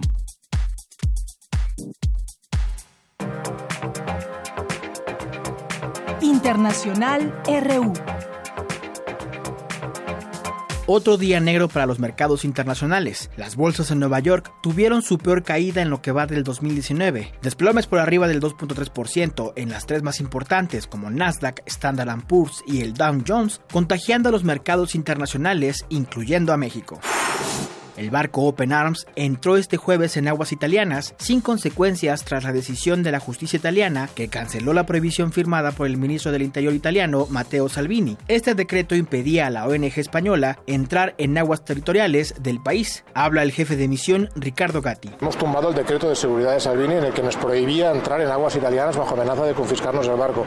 Podemos entrar en aguas italianas sin miedo a que se nos multe y se nos confisque el barco. Ha dictaminado que hay que desembarcar estas personas, pero no dicen que puerto, por lo tanto, eh, es el gobierno italiano en el que tiene que responder ahora a, su, administración, a su justicia. El Ministerio de Exteriores de Rusia denunció un plan de entrenamiento de supuestos refugiados venezolanos en una base militar británica en Guyana, con el propósito de desplegarlos en el país suramericano para perpetrar actos violentos. Esta misma versión fue confirmada por el presidente de Venezuela, Nicolás Maduro, quien denunció que el expandatario colombiano Álvaro Uribe Vélez ha ideado un plan para asesinarlo. Sabido de un plan dirigido por Álvaro Uribe Vélez con la participación del embajador de Colombia en Estados Unidos, Francisco Santos. Un plan que se ha discutido con Lester Toledo, prófugo de la justicia venezolana, para ingresar a Venezuela 32 mercenarios para venir a intentar asesinarme y asesinar a dirigentes de la revolución. Álvaro Uribe Vélez, Francisco Santos y Lester Toledo lo han discutido en el búnker en la casa donde vive Álvaro Uribe Vélez. Estados Unidos expresó su preocupación por la presencia de militares chinos en la frontera de Hong Kong y llamó al gobierno de China a garantizar un alto grado de autonomía para esa región, mientras que el gobierno de Xi Jinping instó a Washington a no interferir en sus asuntos.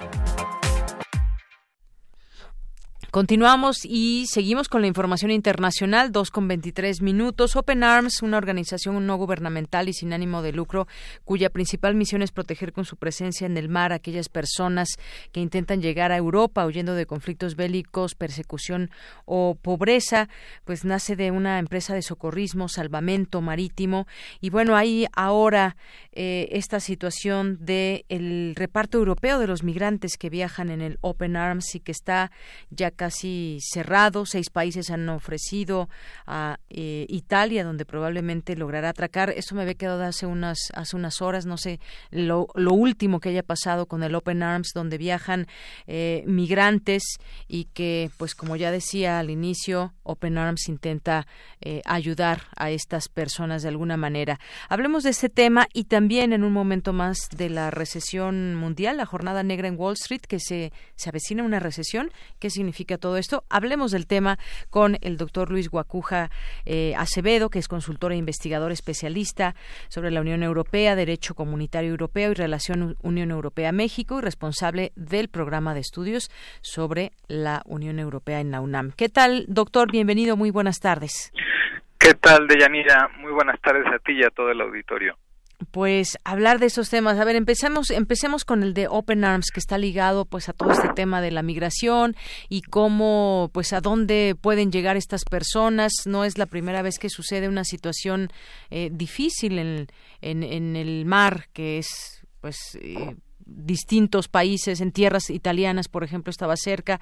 También ya habló España. ¿Qué, qué, eh, ¿Cómo entendemos este tema, doctor?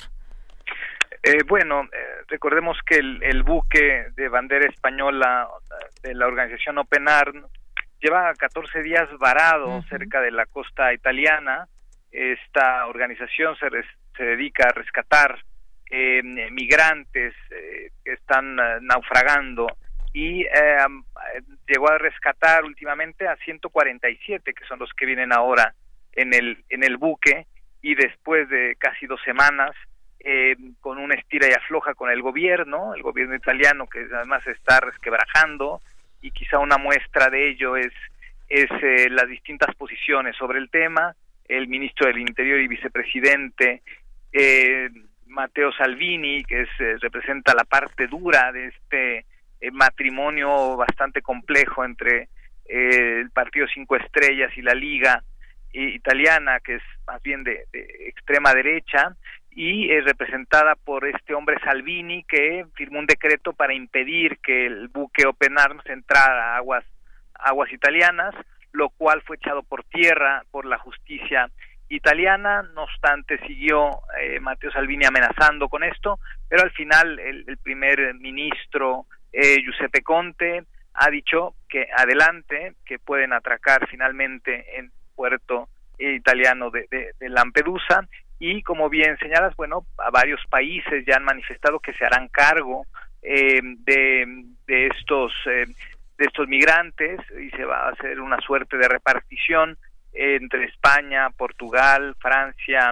Alemania, Rumania y Luxemburgo, una telenovela bastante compleja que da cuenta de también una falta de coordinación en esta materia por parte de la Unión Europea, una asignatura pendiente en que han tenido con el tema de, la migración, sobre todo esta que tiene su origen o ha tenido su origen desde hace una década después de la primavera árabe y que desencadenó en una serie de, gobiernos eh, bastante convulsos y está muchos de estos migrantes que salen de, Libia eh, rumbo a, Sicilia, que es digamos el punto más cercano de Europa, eh, pasando muy cerca de, de, Malta. Em, y esta es la, la situación ahora, cuando menos parece que el asunto se resuelve y Open Arms eh, podrá eh, desembarcar en, en, en, las, en Italia sin mayor problema para después proceder a la repartición.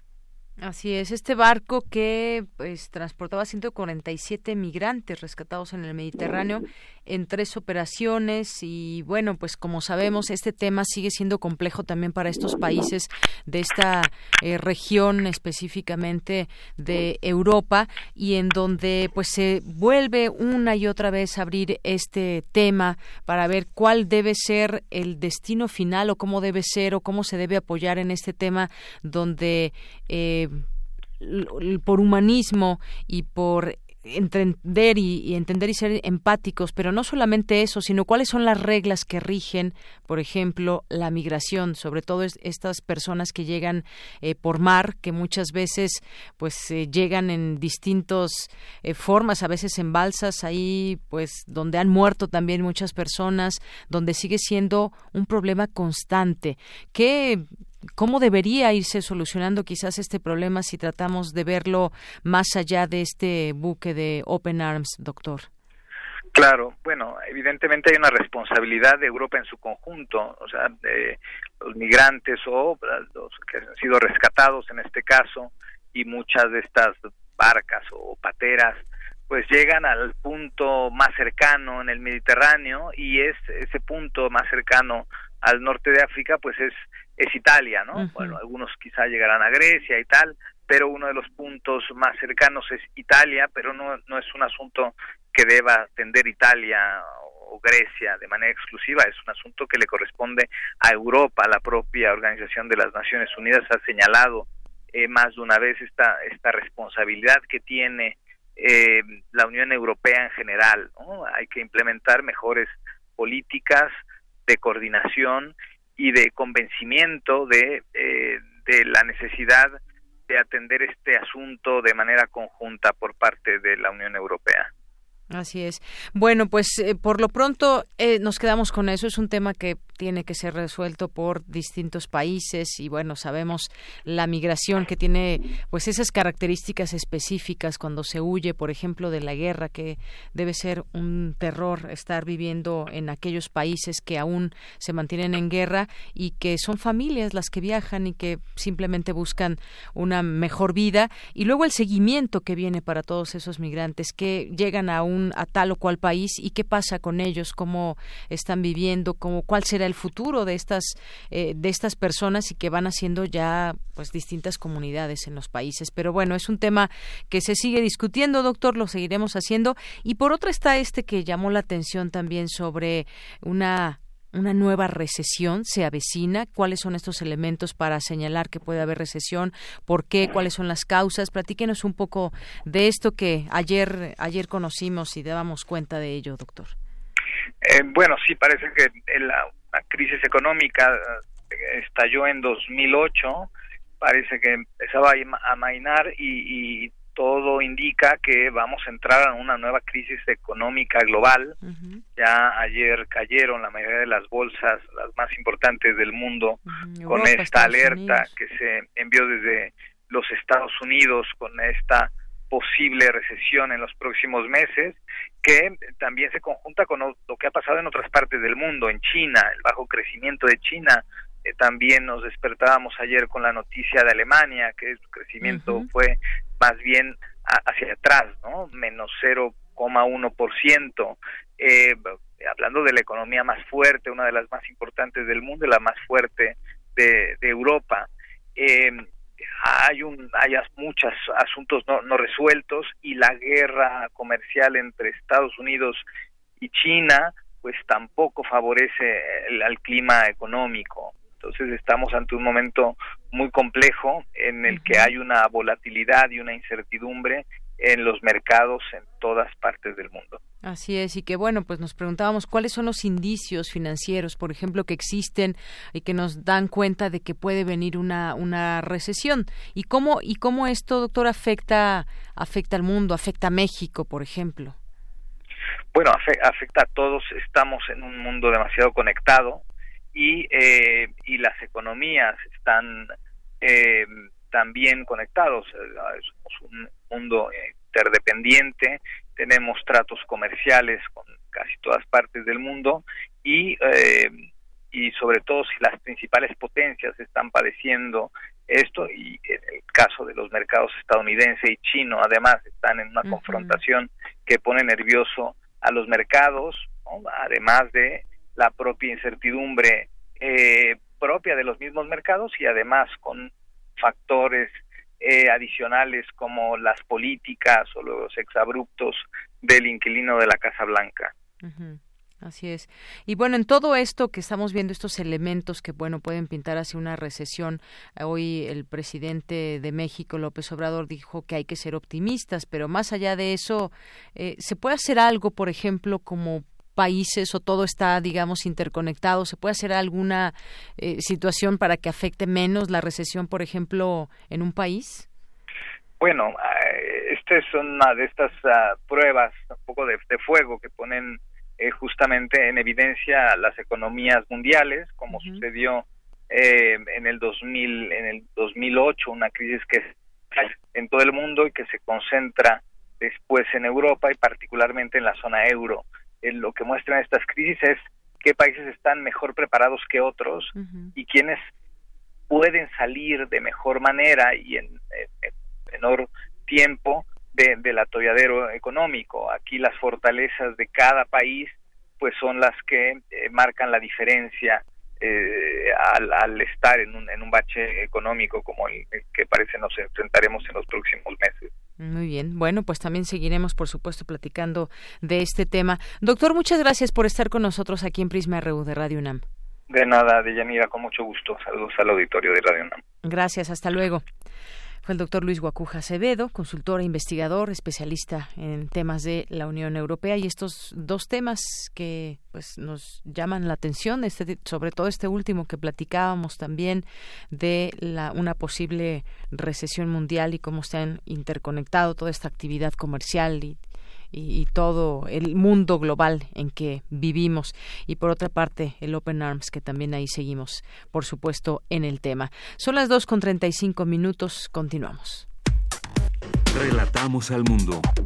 Relatamos al mundo.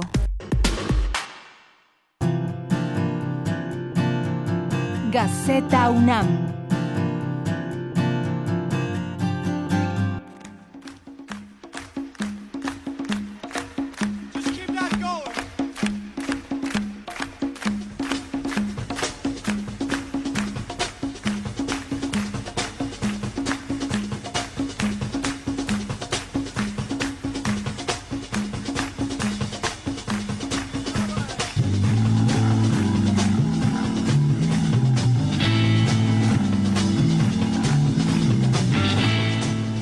Ha de, pensar nuestro director de Gaceta Unam, Hugo Huitrón, por qué ponemos esa música. Y es que cuando vimos la portada de Woodstock, se nos ocurrió poner ahí a, Santana de Autlán, Jalisco, que estuvo en este festival allá en Estados Unidos hace 50 años. ¿Cómo estás, Hugo? Buenas tardes. Oye, muy, muy bien, muchas gracias. Este, muy agradable el inicio. Este, ya estaba yo en Woodstock. Te trasladaste hasta Woodstock. Ya estaba yo en Woodstock hace 50 años. Este, y bueno, es nuestra portada del, día de hoy. Así este, es, un artículo que traen aquí, excelente. Recordando este, viejos tiempos, recordando viejos este, grupos de rock, Janis Joplin, Jimi Hendrix, The, Who. este, Joan Baez, The Band, que alguna vez tocó con, con Bob Dylan, Crosby, Still Nash Young, o sea, recordando la música y recordando el movimiento hippie. Así es. Es tenemos este una entrevista con Rafael Pérez Taylor, director del Instituto de Investigaciones Antropológicas. sí, que dice cosas muy interesantes sí, sobre sí, este festival. Aquí hay un, un dato que dice, el movimiento hippie mostraba una actitud revolucionaria en su momento y catalizaba una crítica al imperio, no más guerras así es, una catarsis masiva de una generación y bueno, muchas cosas que se vivieron y que quizás ni siquiera se lo imaginaban, pero alrededor de 500 mil personas participaron en este, en este festival. En este festival y 33 bandas. Este, pues es, hacemos un, este, un recuerdo, les damos un recuerdo de y algo para que conozcan los jóvenes también esta historia de Gustock que fue este uno de los primeros grandes festivales de rock. Así es, así que les recomendamos este artículo que hoy trae entre sus páginas La Gaceta, eh, Goodstock, referente musical y contracultural de Rafael López. ¿Qué más hubo? Y, que también lo pueden ver en, La Gaceta Digital. Por supuesto. Y hay algún video y es como tú dices, se lo recomendamos. En nuestra sección de academia traemos que se crea un parche biodegradable para cicatrizar quemaduras. Y en otra nota, los árboles, bastiones para la vida en el orbe. México tiene 65.7 millones de hectáreas de bosques que hay que cuidar.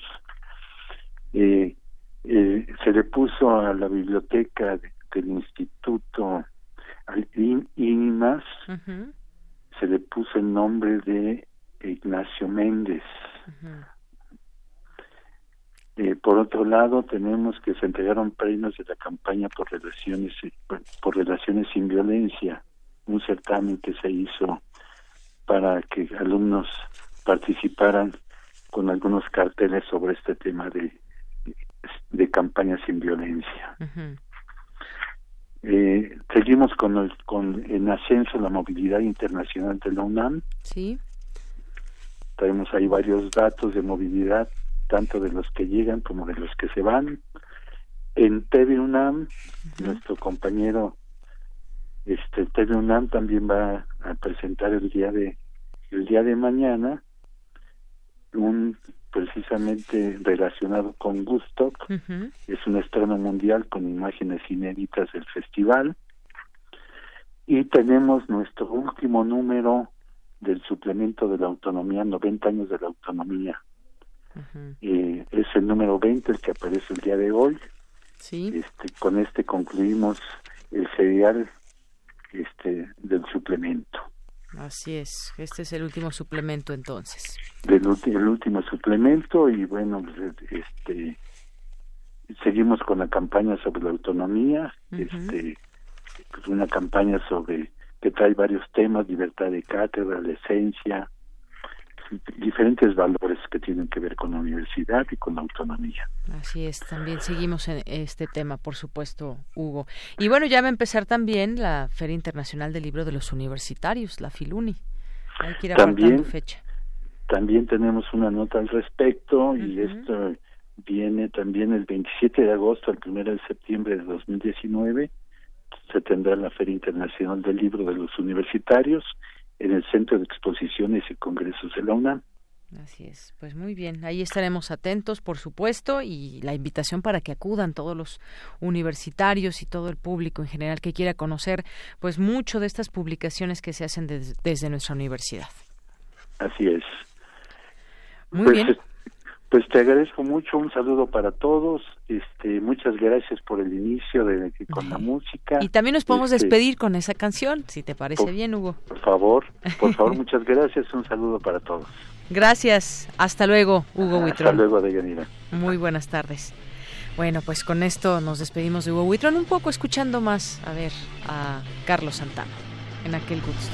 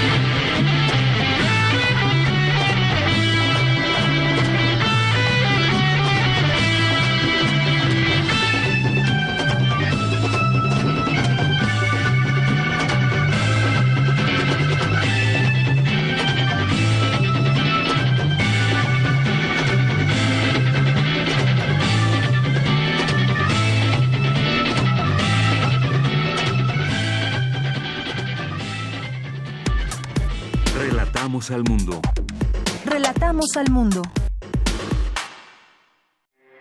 Porque tu opinión es importante, síguenos en nuestras redes sociales, en Facebook como Prisma RU y en Twitter como arroba PrismaRU.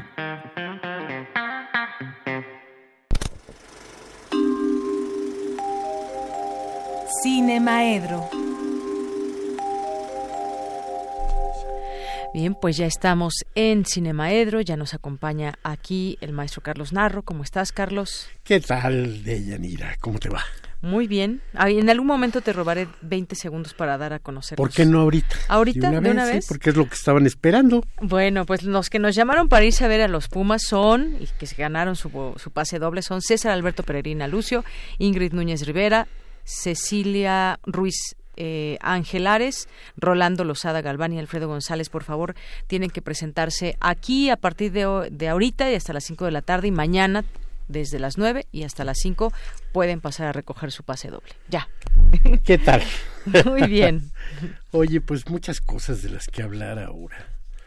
Fíjate que desde hace unos días pensé que hoy lo que correspondía era hablar sobre el abuso policial, derivado del asunto de la niña de Azcapotzalco que independientemente de lo que de lo que digan a mí no deja de parecerme sino un síntoma más del desamparo de los ciudadanos.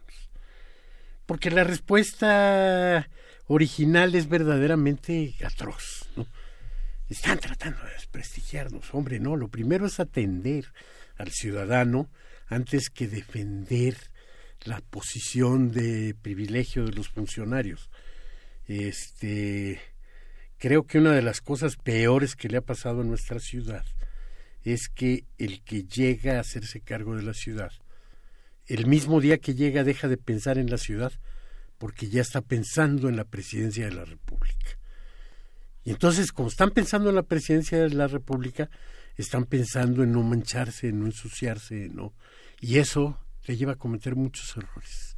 Sí, gobernar tiene que ser un ejercicio en el que te ensucias, ¿sí? Afectas intereses, molestas gente, este, claro. no puedes estar todo el tiempo en una en una pureza. Esta mañana oí a, este un dirigente, un ex dirigente estudiantil Ulises Lara, que me enteré que ahora Mm. es el vocero, El vocero de, la Procuraduría. de la Procuraduría y dando muchos elementos como para dejar en, en claro que no hay nada en claro, ¿no? Y, muy prudente, él sí muy prudente diciendo este estamos del lado de las víctimas, etc, etc, etc. Pero bueno, pues eso no no limpia la mala imagen que, que tienes de, de principio.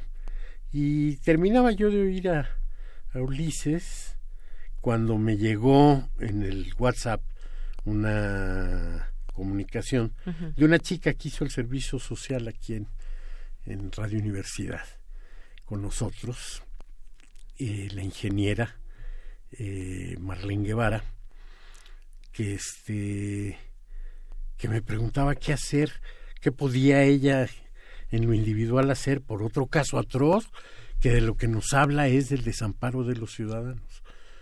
Un individuo X de no poca edad lo atropellan por la colonia Condesa, alguien lo lleva al hospital Enrique Cabrera, ya en la zona de Tarango, ¿no? por aquel este por aquel lado, un hospital general y lo dejan ahí y bueno, el hospital no se hace cargo de él.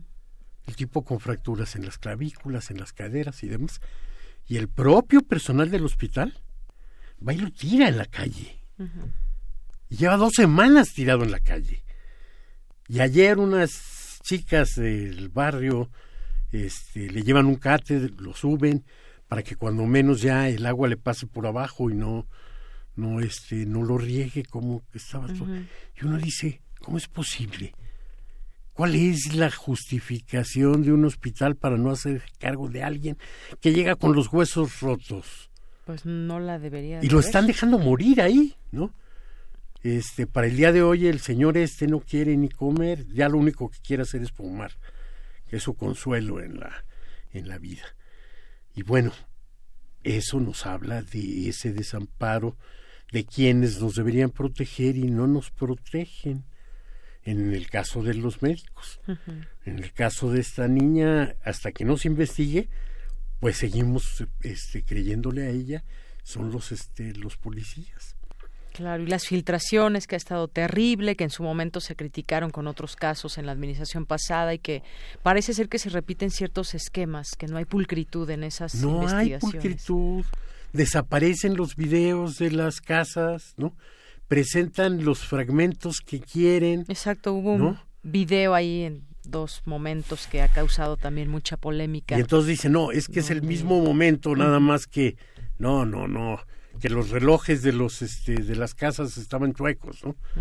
Y todos los demás videos privados pasaron y los recogieron, ¿no? O sea, es, es una cosa verdaderamente terrible. Y aunque esos videos no dejan ver nada, tampoco es culpan a nadie, porque de todas maneras se ve ahí como que... Hay un movimiento que no se sabe, algo pasaba, pero no sabemos. Yo me acuerdo la primera vez que me asaltaron en esta ciudad, hace muchos años. Este me llevaron a espaldas de la delegación, aquí de la octava. Me pegaron con una pistola en la cabeza, me quitaron los zapatos, me dejaron ir golpeado y descalzo y demás. Me fui caminando hacia Narvarte a vencer la, la casa de la persona más, este, la casa más cercana de alguien conocido y me fui para allá. Sí. Y cuando estaba como a una cuadra, ya sobre la calle de Esperanza, veo las luces de una patrulla y me meto entre dos coches, así me escondo de la patrulla. ¿no? O sea, mi reacción primaria fue, no, no, no voy a ir a decirles, oigan, me acaban de asaltar, porque fueron ellos. Y hasta la fecha sigo pensando que si un malhechor te lleva justo a donde está la delegación, pues es que tiene alguna protección por parte de eso. El cine lo ha tratado muchas veces, tantas que sería como este motivo de hacer una gran enciclopedia de la corrupción policíaca en el en el cine. Yo nada más te voy a mencionar tres que son probablemente mis tres favoritas de, de este del cine de corrupción policíaca. Sombras del mal de Orson Welles. Que además tiene el atractivo de que es un policía decente frente a un mundo de policías corruptos. Pero lo novedoso de Sombras del Mal es que los policías corruptos, que el policía decente es de México y los policías corruptos son del otro lado de la frontera. Entonces, bueno, pues, se siente uno de pronto bien de que cuando menos en una, en una película, y además de un genio como Orson Welles, tengamos a los policías este, decentes de este lado de la, de la frontera. El profesional de Luc Besson, que es además creo que la primera película, el debut de Natalie Portman, y es una película verdaderamente formidable en la que este, una joven casi niña eh, busca a un asesino profesional para pedirle que la convierta ella misma en una asesina profesional. Él medio se niega y termina viviéndose ahí una historia muy este eh, enternecedora y violenta y extraña y demás. Y en lo que vamos a descubrir una red de policías corruptos justamente en lo que esta eh, contra lo que esta niña se va a enfrentar y que León que toma partido completamente del lado de ella se va a ver pero perfectamente enfrentado a el enemigo más peligroso de toda su historia que es la corrupción policíaca y esta red tejida que cubre las ciudades y cubre todo, ¿no? Y por último, una película que se llamó en México Los Ángeles al Desnudo, LA Confidential, de dirigida por y escrita por Curtis, por Curtis Hanson. Una, una película en la que tres, tres policías decentes a su manera, uno completamente pulcro, uno rudo pero este, decente, cuando un camarada de ellos este, muere asesinado, se involucran en el este en tratar de resolver el caso, cada uno con su su este su estilo para encontrarse con que en la punta de la madeja está uno de los altísimos funcionarios de la policía, un capitán que es el que maneja todas las redes de corrupción de la de la ciudad. Entonces, este eh, si el cine lo ha tratado en distintas épocas, en distintos países y demás, pues es claro que no es un problema ni nuevo ni exclusivo de nosotros, ¿no? Porque a veces pensamos así y oigo a la gente decir, es que es porque es México. No, no, no.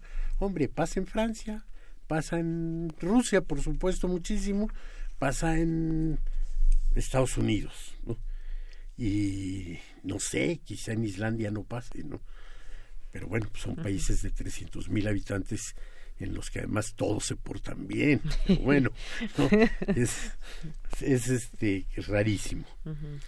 Y yo creo que las tres películas están en Netflix, ¿eh? o sea que sí están conseguibles para aquellos que, que, este, que nos piden recomendaciones, pues ahí están las recomendaciones, pueden buscar estas películas, pero hoy hay también más recomendaciones.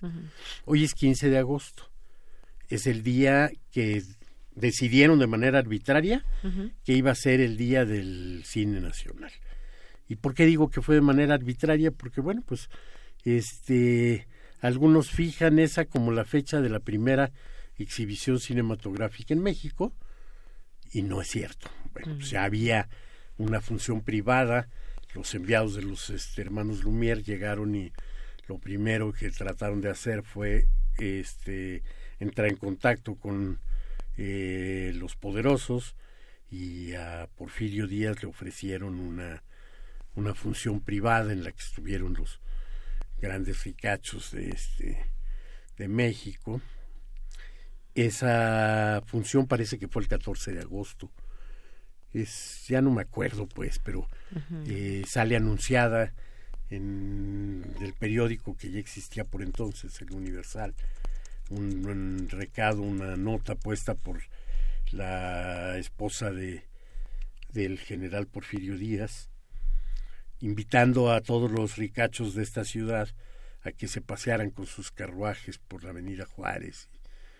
Este, les da ahí la, la ruta porque los emisarios de eh, los hermanos Lumière iban a estar con sus aparatos registrando ese paseo que de alguna manera se convierte en la primera película mexicana de la historia, una película de este de exhibición de galas de de la clase dominante del este del país y pocos días después se inician las funciones ya en el Salón Rojo.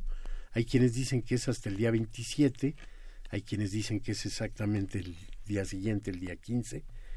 El Salón Rojo eh, era un saloncito arriba de una farmacia, una droguería, pero hoy se oye mal decirles droguerías, ¿no?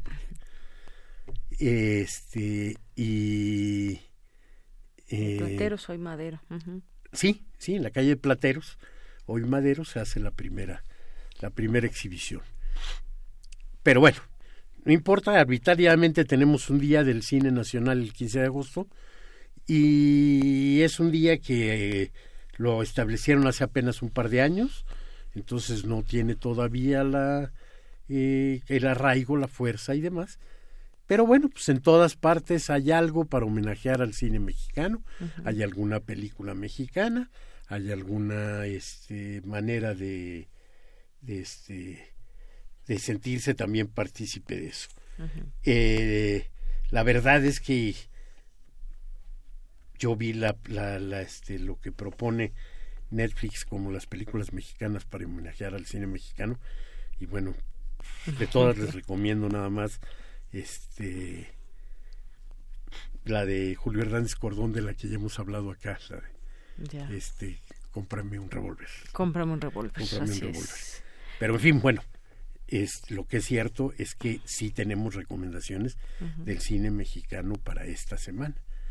Y es que el día de mañana se empieza Claro. a exhibir en las salas del. Centro Cultural Universitario y en la Cineteca Nacional La Ira o El Seol de Juan Mora, que entiendo que ya platicaste con él aquí Sí, delante ayer. de nuestro auditorio. Ayer estuvimos. Y. Ay, habrá que ir a verla. a ya quien, sea, a quien sí, le deseamos vamos. muchos éxitos, pues ya el haber sido este, escogido como el mejor maestro del mundo ya es algo que nos llena de orgullo a los universitarios y a los amigos de Juan. Hay que ir a ver esa película y por otra parte hay una película que no la pude ver en el momento en el que la estrenaron, pero que anda ahí exhibiéndose, tuvo una sola exhibición en Cineteca Nacional, espero que le den temporada y va a estar en otros lados. Una película extraña, mexicana. Mexicana hasta donde cabe, se llama Las dos Fridas, es una película sobre la relación entre Frida y su enfermera, dirigida por Istar Yassin, Sí. que es una persona en sí misma universal ya. Es una chilena con raíces en el Medio Oriente, nacida en Costa Rica, con estudios en Moscú y en París, y finalmente este, afincada en México y haciendo películas en México. Entonces, Muy bien. Bueno, entonces esa también nos quedamos con las dos Fridas y con Y esto la ira y- o el y Seol. la ira o el Seol el día de mañana en Cineteca Centro Cultural. Pues con esto nos despedimos. Muchas gracias, Carlos. No, hombre, gracias a ti. Gracias como siempre y gracias a ustedes que nos sintonicen. Mañana lo esperamos a la una aquí en Prisma RU. Hasta mañana y buen provecho.